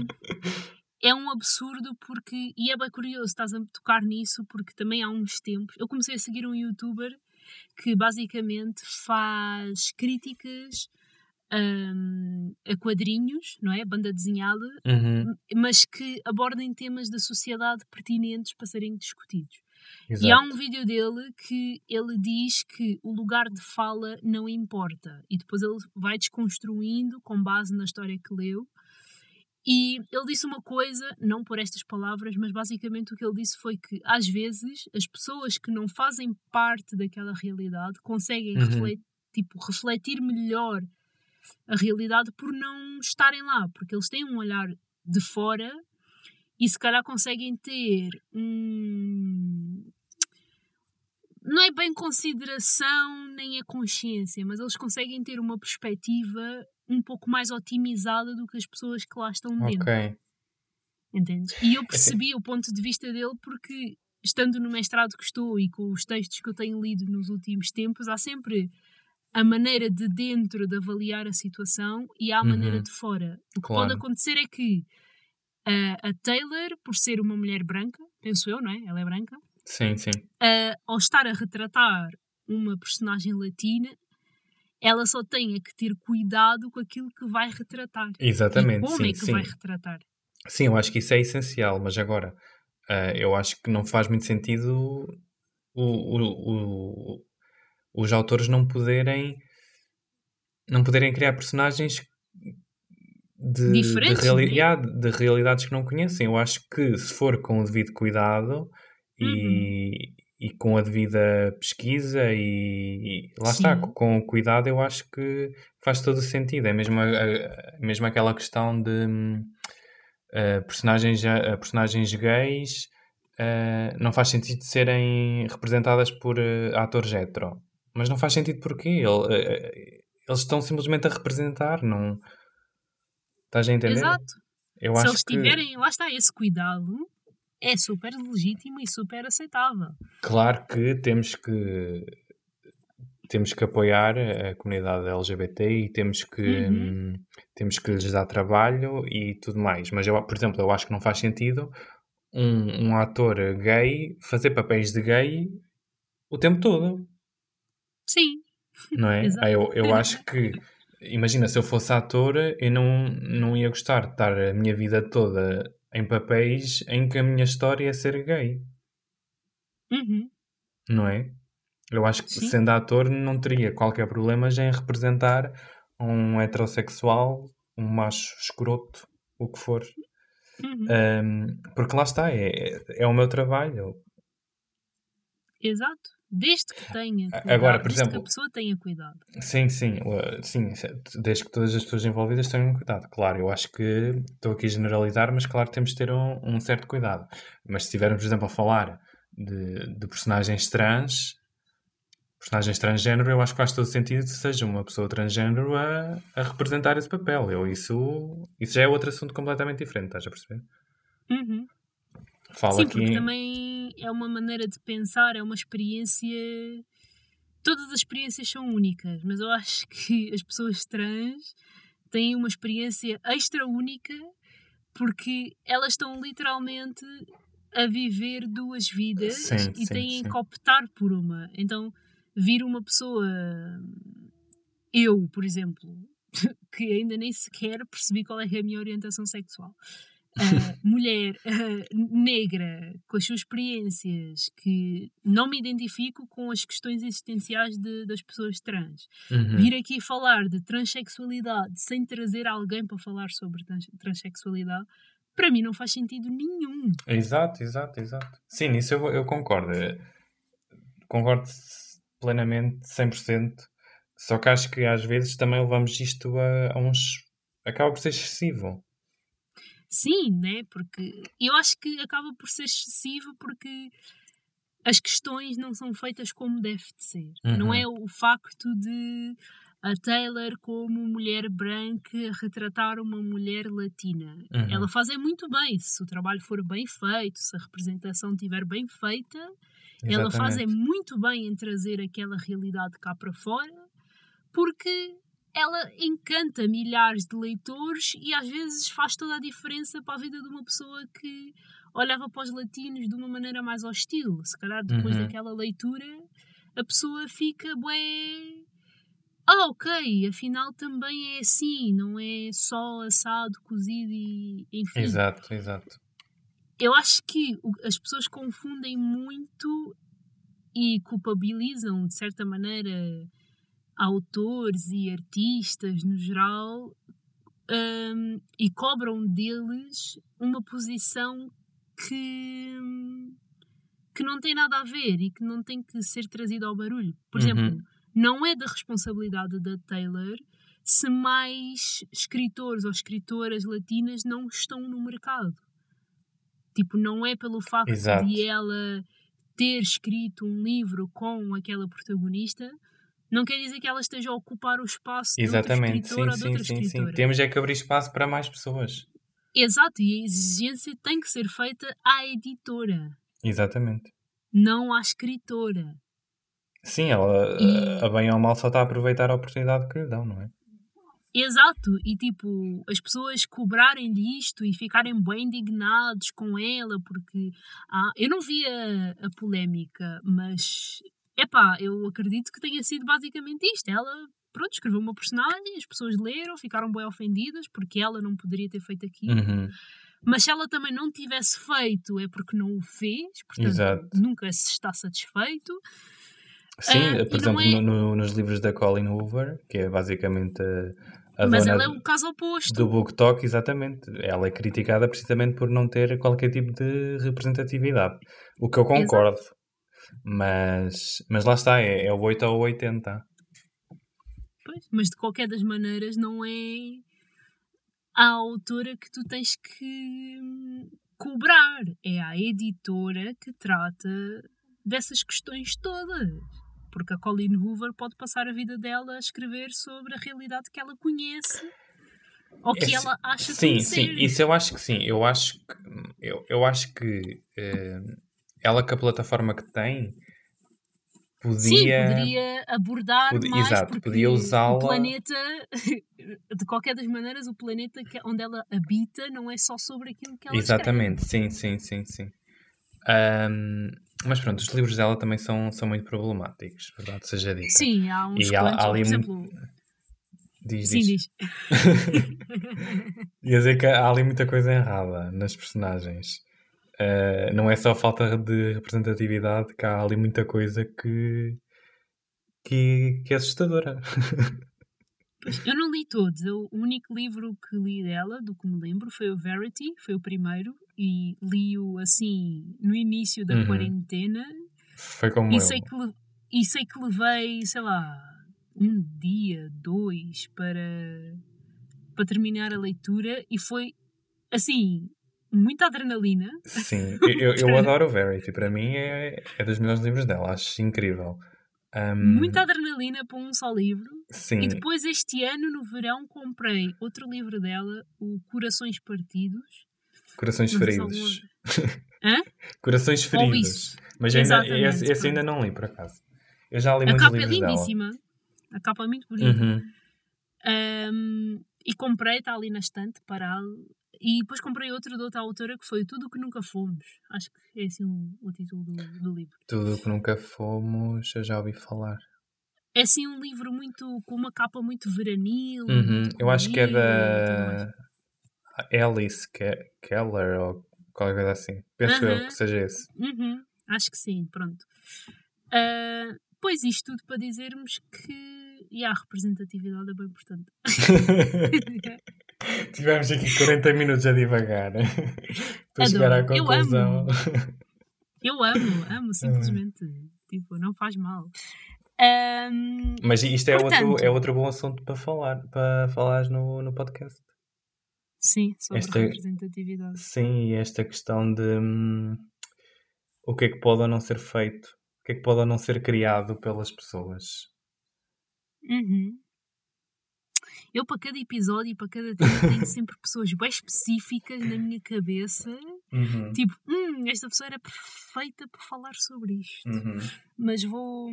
vou Olha, eu, eu ia adorar ver um. Ou ver, não, ouvir um episódio teu com a Helga. Não sei Com se estás, a, não sei se estás a ponderar, mas acho que, que ia ser interessante. Fosse qual fosse o tema, que eu, eu gosto muito dela e gosto muito de ti, portanto eu acho que, que ia Seria ser eh, perfeito. yeah, um match perfeito. Yeah. Tenho que falar com ela. Por acaso nunca, nunca tinha. Tenho que apontar o tema, senão vou me esquecer. Uhum.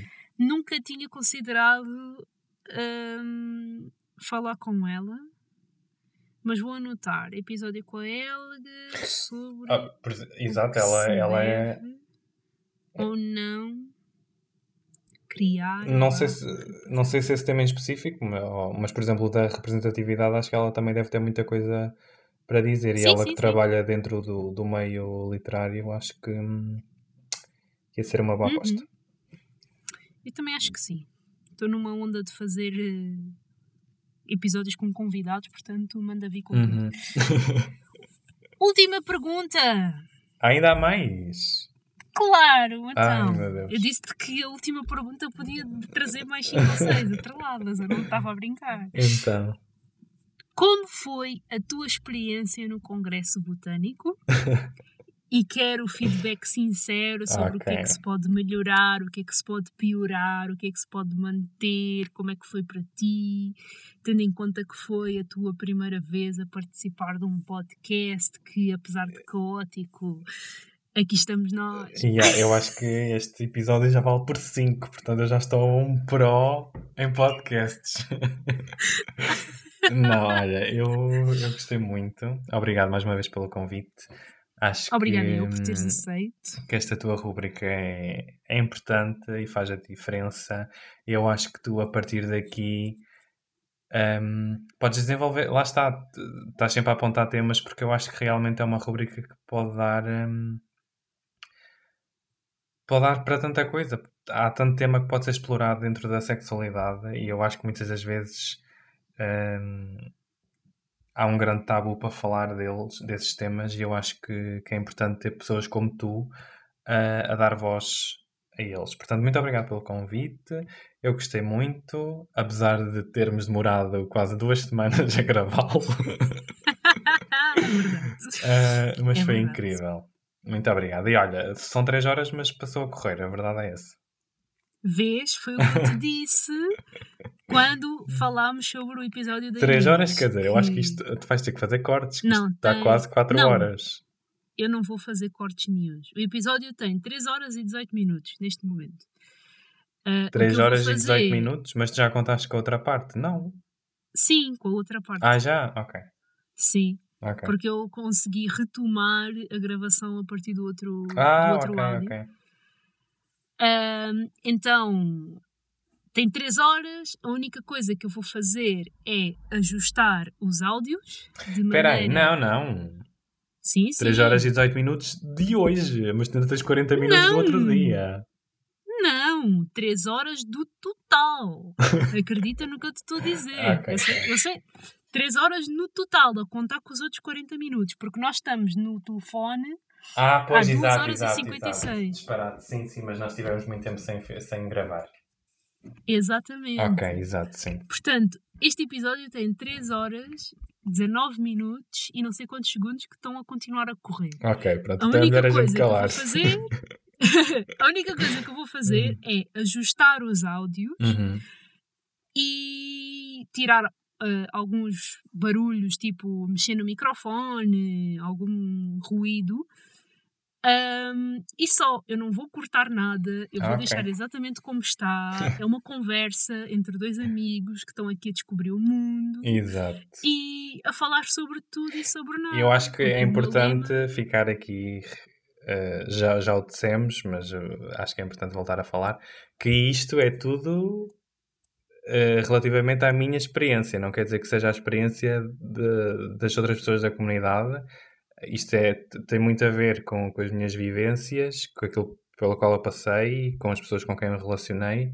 Um, e que quem estiver a ouvir pode ser da comunidade e ter uma ideia completamente diferente. E muitas das coisas que foram ditas aqui acabou por ser uma generalização de, dos temas, não uhum. quer dizer que seja uma regra. Exato.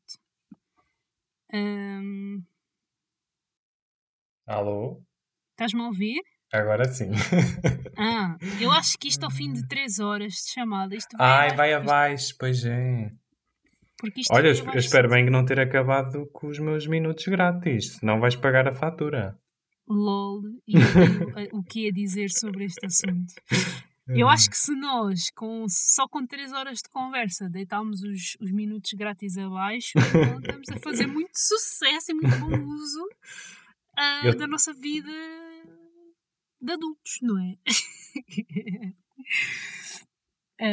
um, Estás-me a ouvir? Estou, estou, estou, estou. Ah, ok. Uh, mas estavas a dar uh, feedback sobre. Sim, estava pronto. Queria terminar uh, e reforçar a ideia que, que é a minha experiência e é um bocadinho generalizada. Ah, sim, eu ia dizer uma coisa antes de, de isto ir abaixo, que foi o Jota não está aqui a refletir a história de ninguém. Ele está, como ele disse, falou da experiência dele. E quando eu convido os meus amigos, conhecidos para cá virem falar comigo, é porque eu acho as suas histórias muito interessantes de serem partilhadas. E eu, com o podcast, tenho uma missão muito simples que é a de dar um espaço onde as pessoas possam falar de assuntos que normalmente não falam nos seus dias, no, no seu dia a dia e, e que possam tipo expor o que pensam, o que sentem, mas acima de tudo é para criar um espaço seguro para pessoas Exato. que ainda não têm a coragem para falar do assunto que, que lhes fizer eh, sentido porque é normal nós não termos nem sentirmos a coragem, às vezes, para vocalizar o que sentimos e o que pensamos. Um, e de certa maneira também é para aquecer corações, inspirar pessoas e entreter também. Uhum. Porque no outro dia perguntaram-me qual é que era o meu objetivo com o podcast e eu respondi que era ficar polémica, não é? era? Polemizar. um, sobre tudo e sobre nada, porque epá, eu pelo menos sinto que tenho a capacidade de simplificar coisas complicadas. Exato. De alguma maneira. E o facto de eu estar a criar uma rúbrica do sexo onde eu venho falar de temas de sexualidade assim do nada, uh, por conta das minhas experiências também e, e por achar as vossas histórias super interessantes e válidas, eu acho que estou a ir no bom caminho de criar polémica. Então eu quero trazer-vos convosco porque se eu vou mergulhar na maionese, vocês também têm que mergulhar na maionese comigo, não é? É para o bem e para o mal, para tudo e, e para nada. Mas sim, também gostei muito de te ter aqui. Uh, este foi o episódio mais dinâmico que, que já tive, porque era ligar e desligar e ficar sem internet, ficar sem bateria, e depois eram os meus pais a surgir do nada e eu a querer ficar num espaço mais silencioso por causa da acústica. Uh, e o Jota a arranjar a marquise dele e eu sem vontade. Olha, enfim, foi tudo a acontecer. Todo um drama. Todo um drama, eu acho que encaixou muito com as nossas personalidades. todo um drama, mas que resultou em três horas e meia de conversa uh, para provar ao João que ele tem sim muita coisa para, para partilhar, que é uma pessoa extremamente inteligente. Oh, a resposta que tu a resposta que tu me deste sobre orientação como influência da personalidade, epá, eu buguei completamente. Não estava à espera de bugar assim tanto com as minhas próprias questões. Um, e é isto. Se quiseres dizer mais alguma coisita. Não, eu não tenho palavras, obrigado. Meu Deus, uma lágrima a escorrer na cara dele. É, não, isso é muito difícil, mas, mas quase mas pronto, muito obrigado. E gosto muito de ti. Estou com muitas saudades tuas, temos que marcar uma coisa. Pois temos, também gosto muito de ti. Eu tenho que ir à tua casa, tenho que conhecer o teu namorado, porque isto é uma falta de respeito. Sim, concordo. Um, e sim, tenho que tirar assim um, um, dia, um fim de semana e ir, ir só e depois logo se vê o que é que se faz. Exatamente. Mas, mas pronto, agora vamos desligar os nossos gravadores. Ok.